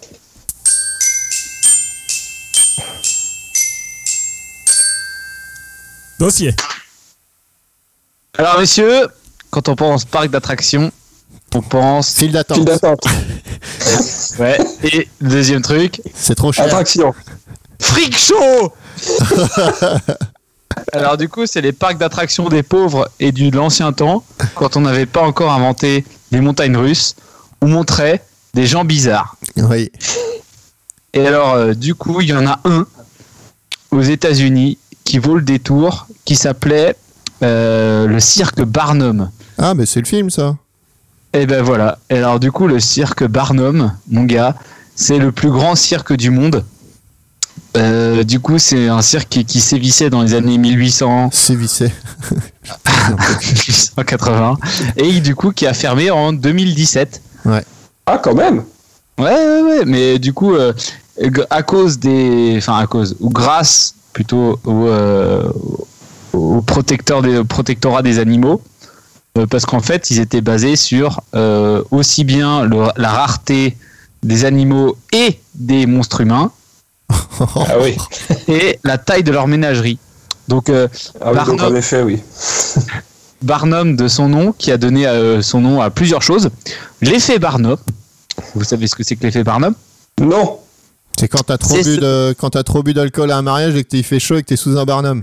T'as alcoolisé, t'as chaud et tu sues. l'effet Pam. De quoi? L'effet Pam. l'effet PAM. Bon, dès que t'as trop bu, c'est l'effet PAM, de toute façon. Où que tu te trouves. C'est quand, c'est quand t'as trop bu que tu commences à dire n'importe quoi. C'est pas. Et que tu fais un podcast. Non, non. euh, du coup, l'effet Barnum, euh, l'effet Barnum, en fait, c'est euh, quand en, 1900 en 1850, pardon, il avait fait des investissements hasardeux et il a commencé un petit peu à euh, tenter des expériences euh, euh, qui coûtaient pas trop cher avec des gens. Et donc, en fait, l'effet Barnum, c'est tout simplement ce qu'on appelle la lecture froide. Est-ce que tu sais ce que c'est que la lecture froide, Tristan? Non. alors si je te dis Tristan, oh je sens, euh, je sens que tu es un garçon qui euh, a, a beaucoup d'envie dirigée euh, euh, sur euh, sur le sexe. Tu oui, oui c'est vrai monsieur, oui effectivement. Oh je sens qu'un garçon que qui vous intéresse euh, dans votre entourage. Oui, effectivement, oui, j'ai des attraits pour euh, une personne. Euh, ça commence par plutôt son nom de famille ou son prénom commence par un M. N. M. P. P. Oh oui, P. Ah oui, P, P, oui, P, effectivement, P, c'est ça. Voilà, c'est ça. C'est le fait de balancer des informations au pif, euh, sur le, basé sur la probabilité, euh, parce que du coup, il y a énormément de noms qui commencent par M et par P et par des machins comme ça. Et euh, du coup, par exemple, euh, tu sais, tout le monde a quelqu'un qui est mort dans son entourage d'une maladie viscérale. Tu balances que oh, quelqu'un est mort dans votre entourage d'une nom qui commence par M d'une maladie viscérale, franchement, euh, ça c'est direct. Euh, donc euh, voilà, l'effet Barnum, euh, c'est lui un peu qui a inventé ça. On attribue aussi à ce monsieur euh, l'invention de la publicité aux États-Unis, ce qui est pas rien non plus. Oh, hein. Ah ouais? Euh, donc il a commencé sa carrière dans tout un tas de trucs et il avait une, espèce de, de talent pour persuader les gens qu'ils allaient gagner le gros lot ou enfin de, pour Ouais. faire sentir les gens importants. Enfin bref, ça avait l'air d'être un homme d'affaires de génie. Et donc euh, il a monté un cirque. euh, enfin, bref, il s'est lancé dans, le- dans le dans la dans la forinerie.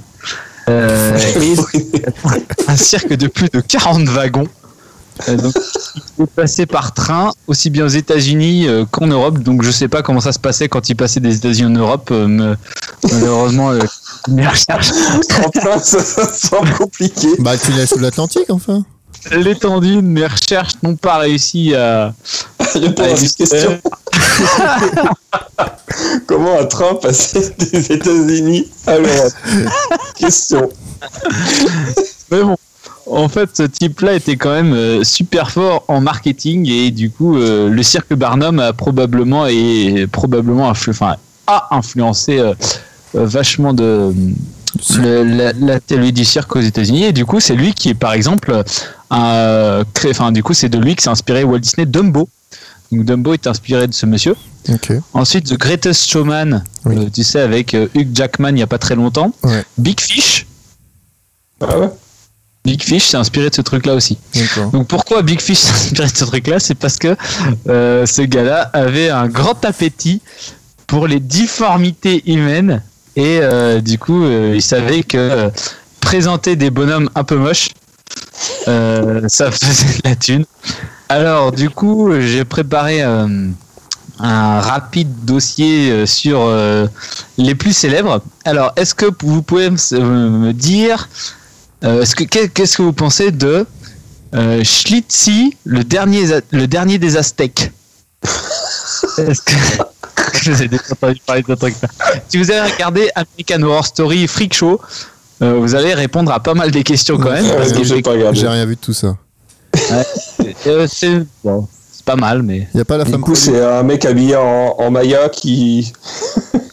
c'est une espèce de momie. euh, Une momie aztèque. non. Tristan, une idée? Euh, pff, comme ça, euh, non, à part qu'il soit déguisé. Alors non, Schlitzi était atteint de microcéphalie. Donc en fait, Ah. c'était un type avec une toute petite tête, euh, mais vraiment euh, minuscule. Hein. Ok. Euh, et qui était aussi pas très grand, mais au final euh, de taille à peu près normale, quoi. Il faisait genre 1m50, un truc comme ça. Et il avait vraiment une toute petite tête avec, tu sais, une queue de cheval et c'est tout. Des énormes oreilles et donc du coup une toute petite tête sur un corps à peu près normal. Et donc euh, ce gars-là, euh, il était euh, assez handicapé quand même parce que son cerveau était vraiment minuscule. Mais il a quand même fait un, enfin du coup il a quand même, il a été représenté dans plusieurs films. Et bah, vous regarderez sa tronche, c'est un, effectivement quand tu quand tu, tu regardes sa tête sur internet, le dernier des Aztèques, tu trouves euh, que effectivement il avait participé probablement à pas mal de films de freak show quoi. Ok. Alors numéro 2, le général Tom Pouce, Ah, tout petit. Tout petit. Un mec tout petit. un mec effectivement tout petit. Euh, donc euh, il a été découvert par le monsieur Barnum à l'âge quand même de 40 ans. Et son spectacle, euh, donc du coup, tu sais, il faisait un peu de spectacle, tout ça, a duré quand même euh, juste 30 ans. Ah ouais. Il a passé quasiment toute sa vie, euh, non, 40 ans, pardon. Euh, donc il a fait euh, 40 ans de spectacle euh, jusqu'en 1883. Euh, il s'est marié d'ailleurs à une toute petite femme. Euh, donc lui il s'appelait le général Tom Pouce. Et, et il s'est marié à Madame Petit Pousset. il a fallu euh, donc euh, une visite, une réception à la Maison Blanche avec Abraham Lincoln quand même. hein. Abraham Lincoln et sa barbe qui bouge. Euh, donc euh, du coup euh, et par contre c'était pas un nain comme les autres c'est-à-dire qu'il était tu sais il avait il avait pas l'air d'être atteint de nanisme et du coup on sait toujours pas pourquoi Il était il si petit et, et, bah, il était vraiment petit quoi et il était c'était un homme petit Ouais. et des proportions, tu veux dire que c'était. Comme, enfin, du coup, les, les personnes de petite taille sont quand même de proportions globalement normales. Mais lui, il était pas atteint je veux de. il y a des, il y a des signes euh, physiques, quoi. Voilà, c'est ça, ouais. Et lui, il était juste petit. Donc, il faisait 3 pieds de haut. Attendez, je regarde ce que ça fait 3 pieds. Euh... 1m76. Ah bon? Tu vois, c'est pas ça. Attends, Pas ouf, du coup. pas très impressionnant. j'ai cherché 3 pieds, ça va pas. Trapi. 3 pieds. C'est- J'aurais dû faire ça avant. 3 pieds. Ce matin, tu veux dire. J'y ai pensé, mais euh, bon. Ça fait 91 cm. Donc, le mec, il faisait moins d'un mètre. Quand même, ouais. D'accord. C'est petit et, et voilà, c'était assez rigolo. Alors, notre suivant, c'est euh, Cheng et Hung Bunker. Euh, donc là, euh, est-ce que vous savez ce que eux faisaient Bon, du coup, étaient si à moi, eux, non voilà, c'est ça. ouais. Quand on a la photo, c'est assez évident, mais alors leur histoire est assez rigolote. Donc, euh, en fait, ces deux mecs-là, ils ont acheté, enfin, ils ont fait un peu de freak show et ensuite, avec la thune, ils, étaient joints en fait par le sternum. Donc, ils n'avaient pas énorme de jointure. hein, donc, c'était euh, donc la mère a dû en chier quand même pas mal à l'accouchement. Ouais. Et ils avaient en commun euh, le sternum et le foie. Euh, Enfin, un, un foie, mais partiellement fusionné. Donc, au final, pas ouf de, de fusion. Et, mais par contre, ils étaient quand même euh, globalement euh, si à moi quoi. Et donc euh, avec la thune, euh, avec la thune des, des Ils sont globalement soignés. Tu veux Si dire à que tu moi. peux être partiellement si à moi c'est ça. c'est exactement Ah, ça. a juste les petits doigts qui est, qui est joint, du coup, ça. C'est comme les deals globalement entourés d'eau. Oui, voilà. Et donc alors avec la thune euh, des spectacles, euh, pas ça, je sais pas si c'est vrai, mais en tout cas ils se sont achetés une plantation en Caroline du Nord, donc avec les esclaves et tout le tintouin. Ah, Et sympa. donc, euh, ils se sont tous les deux mariés avec, euh, avec des sœurs, mais non siamoises. Et ils ont eu au total 21 enfants. Va- Oh la vache. Euh, et donc, euh, ils avaient un lit, bien sûr, Bon, adapté. vu que c'est un nombre impair, j'imagine que tous les enfants sont pas si à moi. Ah, bah non. Voilà, il y a eu des triples. Et donc, euh, ils partageaient un peu leur lit avec leurs femmes, simplement que leurs femmes, au bout d'un moment, ont eu méga marre l'une de l'autre, mais pas des mecs. Hein, euh. Ah ouais. donc, en fait, ils passaient trois jours chez l'un, trois jours chez l'autre. Donc, ils, ont, ils avaient maison séparée avec aussi euh, business trip séparé mariage. Et, euh, et donc, euh, bah, ça, c'est quand même quelque chose d'assez drôle. Et donc, euh, le 17 janvier euh, 1874, euh, Chang est mort d'un accident vasculaire cérébral. Et Eng en découvrant son frère mort, du coup, ils ont appelé le médecin pour une séparation d'urgence, mais le mec, le deuxième mec était mort à l'arrivée du médecin, des chocs un petit peu de la mort de son frère siamois, quoi. D'accord. Comme quoi, au final, hein, c'est plus lié à, ça peut être aussi lié à la psychologie, hein, c'est un truc de ouf. Alors, euh, qu'est-ce que vous pourrez, qu'est-ce que vous pourriez anticiper de euh, Franck euh, Lantini Euh, C'est un rapport avec ses membres? Il en a trop. Il en a trop, effectivement. C'est sa main? Non, Il a deux têtes. non. Il a quatre jambes. Il a trois jambes, Oh, effectivement.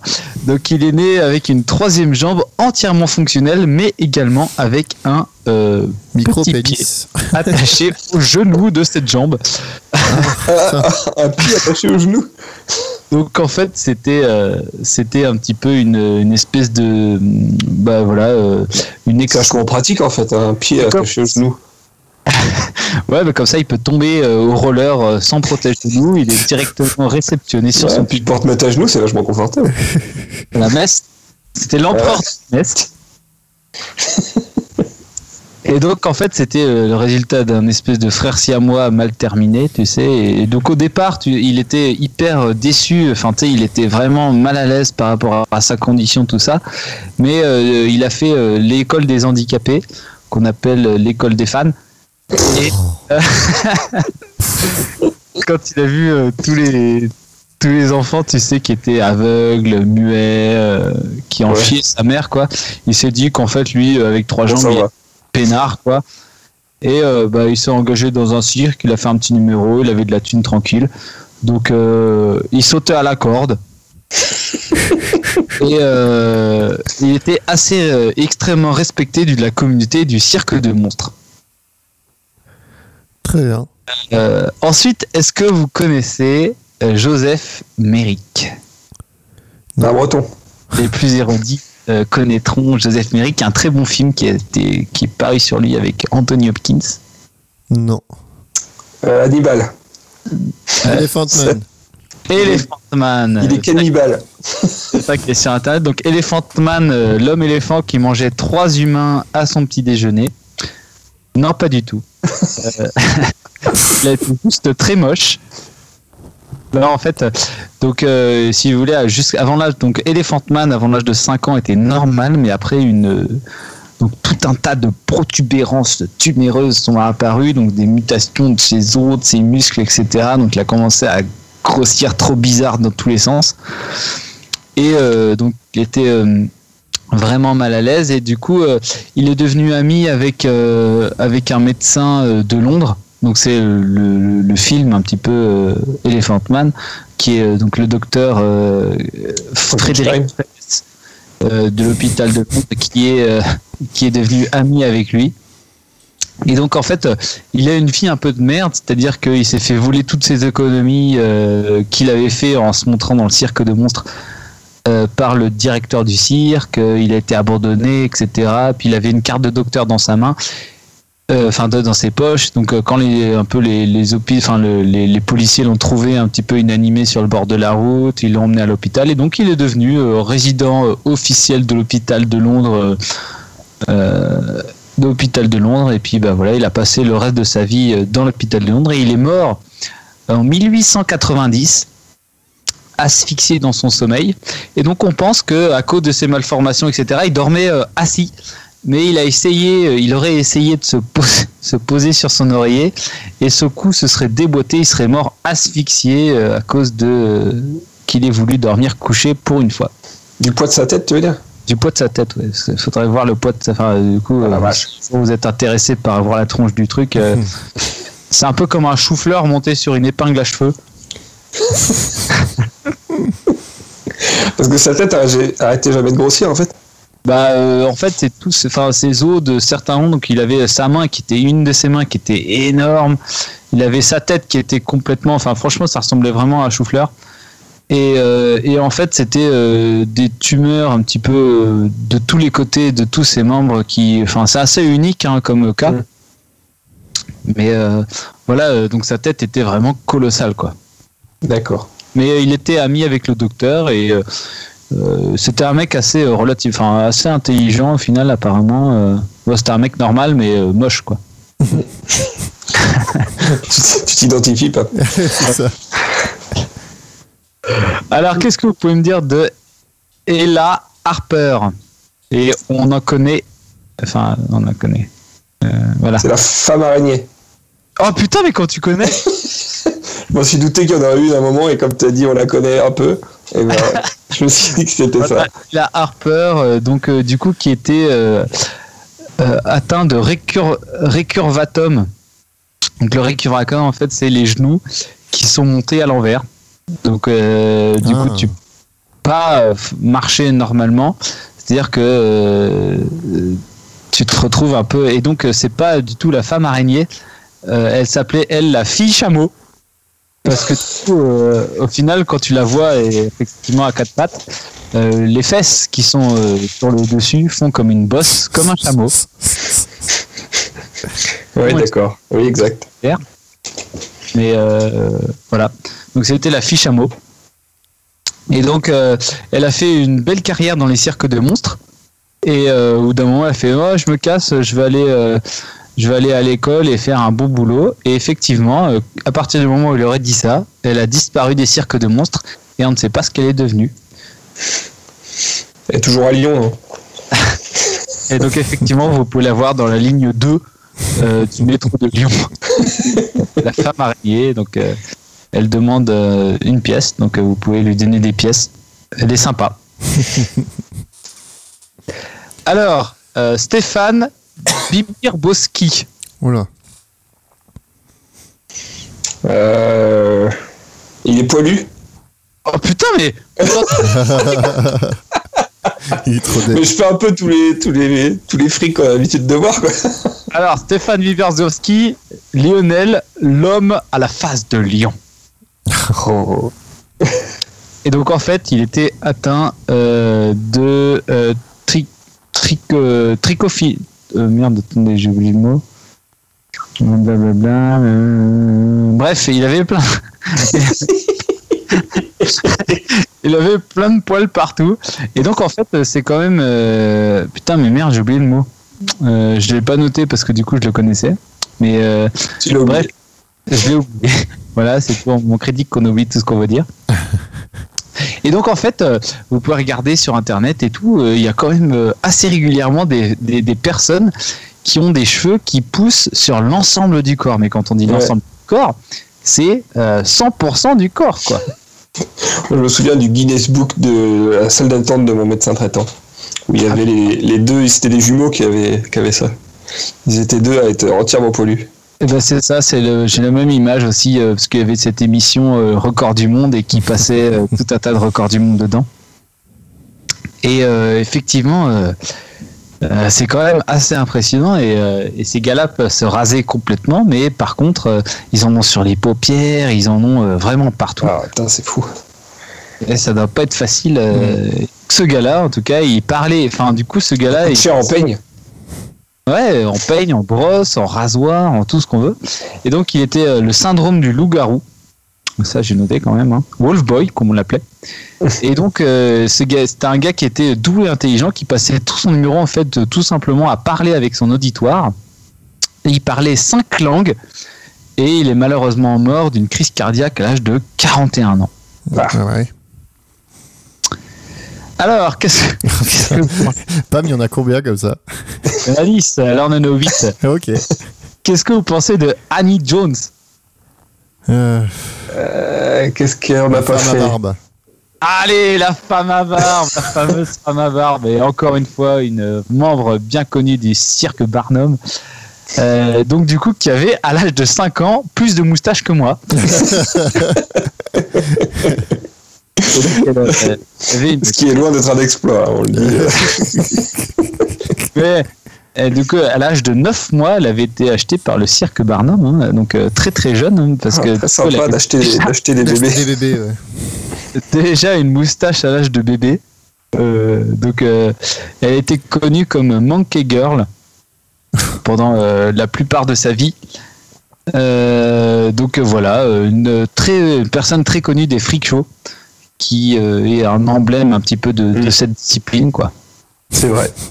C'est tout de suite à ça qu'on pense. C'est une discipline. La femme à barbe, quoi. Donc au final, euh, c'est un peu, euh, voilà, si t'es une femme et que t'as de la barbe, euh, voilà, pourquoi pas. hein. Enfin, moi, je, j'ai pas de problème avec ça. T'es peut-être un peu jaloux, mais c'est tout. quoi. Moi, je t'épouse direct. Nos enfants seront les moyennement barbus. Du coup. Les enfants seront normaux. normaux. Allez. Euh, des- numéro 9, Isaac euh, Sparg. Je sais pas. Allez, un truc. Alors, euh, qu'est-ce qu'on n'a pas fait? Des énormes couilles. C'est un rapport avec son corps. Il a, il a d'énormes couilles. Non, c'est pas un homme poisson. Non, c'est pas un homme poisson. Il a plus de membres qu'il faudrait? Non, il a un nombre normal de membres. Ah. Euh, il a pas de tête. Non, Ah, a- normal bon. Cela dit, cela dit, un membre du cirque Barnum, un poulet sans tête qui a vécu 18 mois. Euh, je l'ai pas noté, mais je l'ai lu. Donc un poulet sans tête de 18 mois. Et quand j'en ai parlé à ma copine, elle a fait évidemment, tout le monde connaît ce poulet. Donc apparemment, j'ai apparemment, j'ai vécu euh, 29 ans sans entendre parler du poulet qui a vécu 18 mois sans tête. Je comprends que ça soit un vide. Maintenant, euh, chers écouteurs, vous savez qu'il y a des poulets qui vivent 18 mois sans tête. Oh là là. Euh, Ouais, je vois pas. hein. Allez. Il, il manquait pas un truc? Non, il lui manque. euh, Enfin, si, il lui manque un truc, mais c'est pas. euh, Non, il, manque un- il a pas de nez, il a pas de. non, il manque quelque chose, mais c'est quelque chose de général dans le corps. Il a pas de peau. Ah, il n'a, c'est- il a pas. de- C'est pas pas de peau, mais c'est pas quelque chose comme ça. Mais c'est vrai qu'il a pas de peau quand tu le regardes, mais Sa peau est transparente. non, Il a pas d'os. non, mais presque. Il y a plus qu'un truc là. Il a pas de muscles. Il a pas de muscles. Il a pas de muscle, effectivement. L'homme spaghetti. Attendez, je regarde son poids. Parce que c'est encore une mesure de merde de ces Américains de connards. voilà. Alors. Oh putain, j'ai pas fermé. les- C'est bon. Et du coup, à l'âge de 44 ans, il pesait seulement 19 kilos. Ah ouais. Euh, donc en fait, il a vécu sa vie jusqu'à l'âge de 12 ans normal, et à partir de 12 ans, tout est allé vers le bas en fait. hein. On appelle Et- un sac d'os. Ah, bah, là, c'est une pire Littéralement. catastrophe. Ses bras étaient, euh, franchement, ses bras, quand tu regardes, euh, tu t'essaieras de regarder euh, squelette humain. Enfin, non, mais pas ça. Et- Recherche Google de femme. Je suis vraiment pas sûr de tomber dessus tout de suite. hein. Essaie de mettre Isaac Sprague, euh, S-P-R-A-G-U-E, tu verras, en fait, il a des, des bras, franchement, euh, c'est la taille des os. Et donc, en fait, à l'âge de 24 ans, il était incapable de travailler, du coup, euh, résigné, il est parti au cirque Barnum pour faire son petit numéro de cirque. Et donc, euh, il, Ah, est- il a eu quand même, il a eu quand même pas mal d'enfants. Il était quand même pas mal porté sur le jeu. Euh, Il a eu trois filles, hein, euh, et donc il faisait tous ses spectacles et il dépensait sa thune au casino et dans ses enfants. Donc euh, un homme globalement normal pour sa condition. Ah oui, effectivement, et oui. Et donc euh, 19 kilos, euh, il est mort à 44, enfin, non, 47 ans d'une asphyxie probablement due à sa santé. hein. Donc voilà le pauvre. Mais néanmoins, il a fait quand même pas mal d'argent là-dessus. hein. Comme quoi, euh, même faire, hein. vous pouvez surfer sur votre différence. Euh, J'ai menti. Il va y avoir 11. Il a Allez, rajouté le poulet. le poulet. Non, alors le, le prince Randien. De son Un fakir. c'est pas un fakir. Il s'est marié à la princesse Sarah. euh, et du coup, j'ai cherché, mais j'ai trouvé que le dessin animé, donc je sais pas de quoi il était atteint. Mais euh, c'était probablement la même chose. Mais si c'est la même chose, en tout cas, leurs enfants ont dû faire n'importe quoi. Voilà. C'est encore. euh, c'est le corps? Ouais, C'est des trucs en trop? Non, en moins. Des trucs en moins? Euh, Donc ils ont pu avoir des enfants, donc c'est pas génital? Non, Ils ont pas de ah ils ont pas de membres, ils ont pas de ils- ils- des jantrons. Et il avait zéro membre. Et donc en fait, euh, ce gars-là, euh, euh, ce gars-là, il a été acheté quand il avait, enfin, il a été, euh, ouais, acheté, je pense. hein. C'est un Indien qui a été acheté par le cirque Barnum quand il avait 18 ans. Et donc son numéro consistait à se raser euh, avec un bloc de bois et une lame de rasoir montée dessus. Oh, putain. Euh, et donc en fait, le gars, il avait ni euh, ni jambes ni bras. Et donc il a eu, il a eu des gamins. hein, euh, et donc on l'appelait le serpent humain. Donc il un peu, il ondulait sur le, il ondulait dans le truc et tout ça. Et, euh, et encore une fois, c'était un mec hyper intelligent qui parlait plein de langues. Et euh, il faisait plein de trucs, même si donc il avait pas de, il avait pas de membres, hein, mais encore une fois, un mec hyper respecté du cirque de, de monstres par son intelligence et son savoir-faire et son débrouillisme. Son débrouillisme. Sa débrouillarditude. Allez, avant dernier parce que du coup, euh, je vous ai quand même euh, trouvé la star, la star du cirque Barnum, celle qui a fait sa renommée. Mais euh, avant ça, on va parler de Mirin Dajo, qui lui est quand même un peu débile. Il a pas de tête. non, non, Je vois pas. c'est un truc qu'il savait faire. Ah, c'était un contentionniste ou c'était un. Il savait manger des sabres Ah, c'est presque ça, ouais. Mais c'est comme ça qu'il est mort d'ailleurs. Il mangeait du métal mange n'importe quoi. Non, il pouvait se faire. Enfin, du coup, il se transperçait à volonté avec une épée. Et donc, en fait, c'est un truc assez fou. Donc, euh, lui, il était en 1912. euh, et donc, euh, apparemment, il aurait appris ça avec des fakirs en Inde. Euh, et il se transperçait euh, de part en part, mais vraiment au milieu. hein. Vous pouvez regarder des, vid- des, des photos de lui. Euh, L'homme Une vidéo invulnérable. de 1830, très connue. Filmé au téléphone. On peut juste voir des photos en fait, peut-être. Mais par contre, euh, plusieurs médecins ont tenté des rayons X dessus sur lui et qui voyaient effectivement l'épée à travers et ils ont jamais compris comment il faisait pour le faire. Et donc on pense qu'il a fait une fistule euh, à force de, se transpercer euh, doucement avec son épée. Donc en fait, une fistule, si tu veux, c'est un canal. En général, ça arrive plutôt sur le cul. Euh, donc en fait, euh, ta, fesse qui se transperce, qui se transperce de part en part. avec un petit canal autre que l'anus si tu veux. Et donc bref, et il aurait fait une fistule à travers son corps en se cicatrisant petit à petit avec son épée. Mais du coup, euh, une petite voix, une voix interne lui aurait dit d'avaler des aiguilles. Donc il l'a tenté. Euh, il est mort. Voilà. Euh, Bon, ça reste une mauvaise idée hein, dans l'ensemble, le faites pas. Donc voilà. Euh, Et donc le dernier, je vais pas vous faire une, euh, je vais pas vous faire de devinette sur lui, mais en fait c'est euh, ce qui a fait euh, le premier freak show de, du cirque Bardom, c'est qu'il a acheté pour 1000 dollars une esclave euh, qui était aveugle et complètement paralysée, qui aurait eu 161 ans et qui aurait été la la, la nounou de Abraham Lincoln. Ouais, c'est ce qu'il disait quoi. Ouais. Donc euh, vous pouvez voir un petit peu la personne. euh, en gros, il s'est rendu compte assez rapidement qu'il pouvait, euh, tu sais, euh, influencer la foule et leur faire dire n'importe, enfin, et, et faire dire n'importe, enfin, dire n'importe quoi. Et les gens, ils croyaient s'ils avaient un peu des, Oui. des faits. Pareil dans le même genre, il avait une espèce de, de sirène de, je sais plus, c'est une sirène de Capmandou. Euh, donc c'était une espèce de, de, de corps de rangoutan monté sur un poisson. Et donc il exposait ça, il s'est toujours exposé au muséum de, au musée, au musée Barnum aux États-Unis. Et pareil, une autre attraction du cirque Barnum, c'était euh, un éléphant de plus de 4 mètres de haut, ce qui est quand même vraiment gros, qui a acquis au zoo et qui est mort trois ans plus tard, percuté par une locomotive. Putain, faut le voir, faut faire pour pas le voir quand même. Donc, ouais, c'est vrai que je trouve ça assez rigolo, tu sais, les éléphants de 4 mètres de haut euh, percutés par une locomotive. C'est quand même un fun fact historique euh, assez intéressant. Et, euh, je me suis beaucoup amusé en regardant tout un tas de trucs.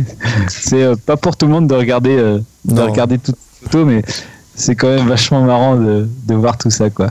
Mais bon, les cirques de monstres, c'est vrai que c'est euh, globalement euh, inhumain, mais par contre, euh, quand tu regardes, les gens étaient Enfin, il y a, y a deux, y a deux, deux écoles quand on, quand on lit quand même pas mal d'informations là-dessus.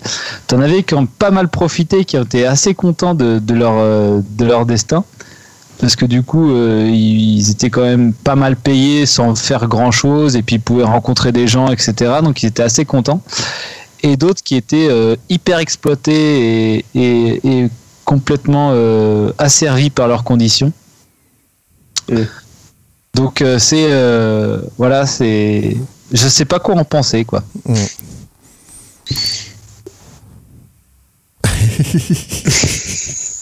Il attend le jingle. Oui, mais j'ai pas mal de jingle. Je, je vais relancer. C'est que j'attendais, je sais pas- je savais pas quoi dire encore.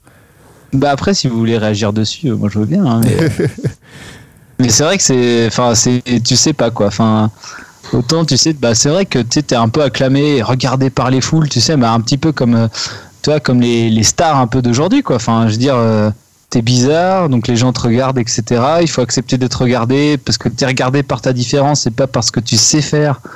Donc c'est, euh, euh, tu sais, c'est c'est de facto que t'es regardé bizarre, mais euh, mais quand même, tu sais, t'as une espèce de degré de célébrité qui est quand même pas désagréable au final.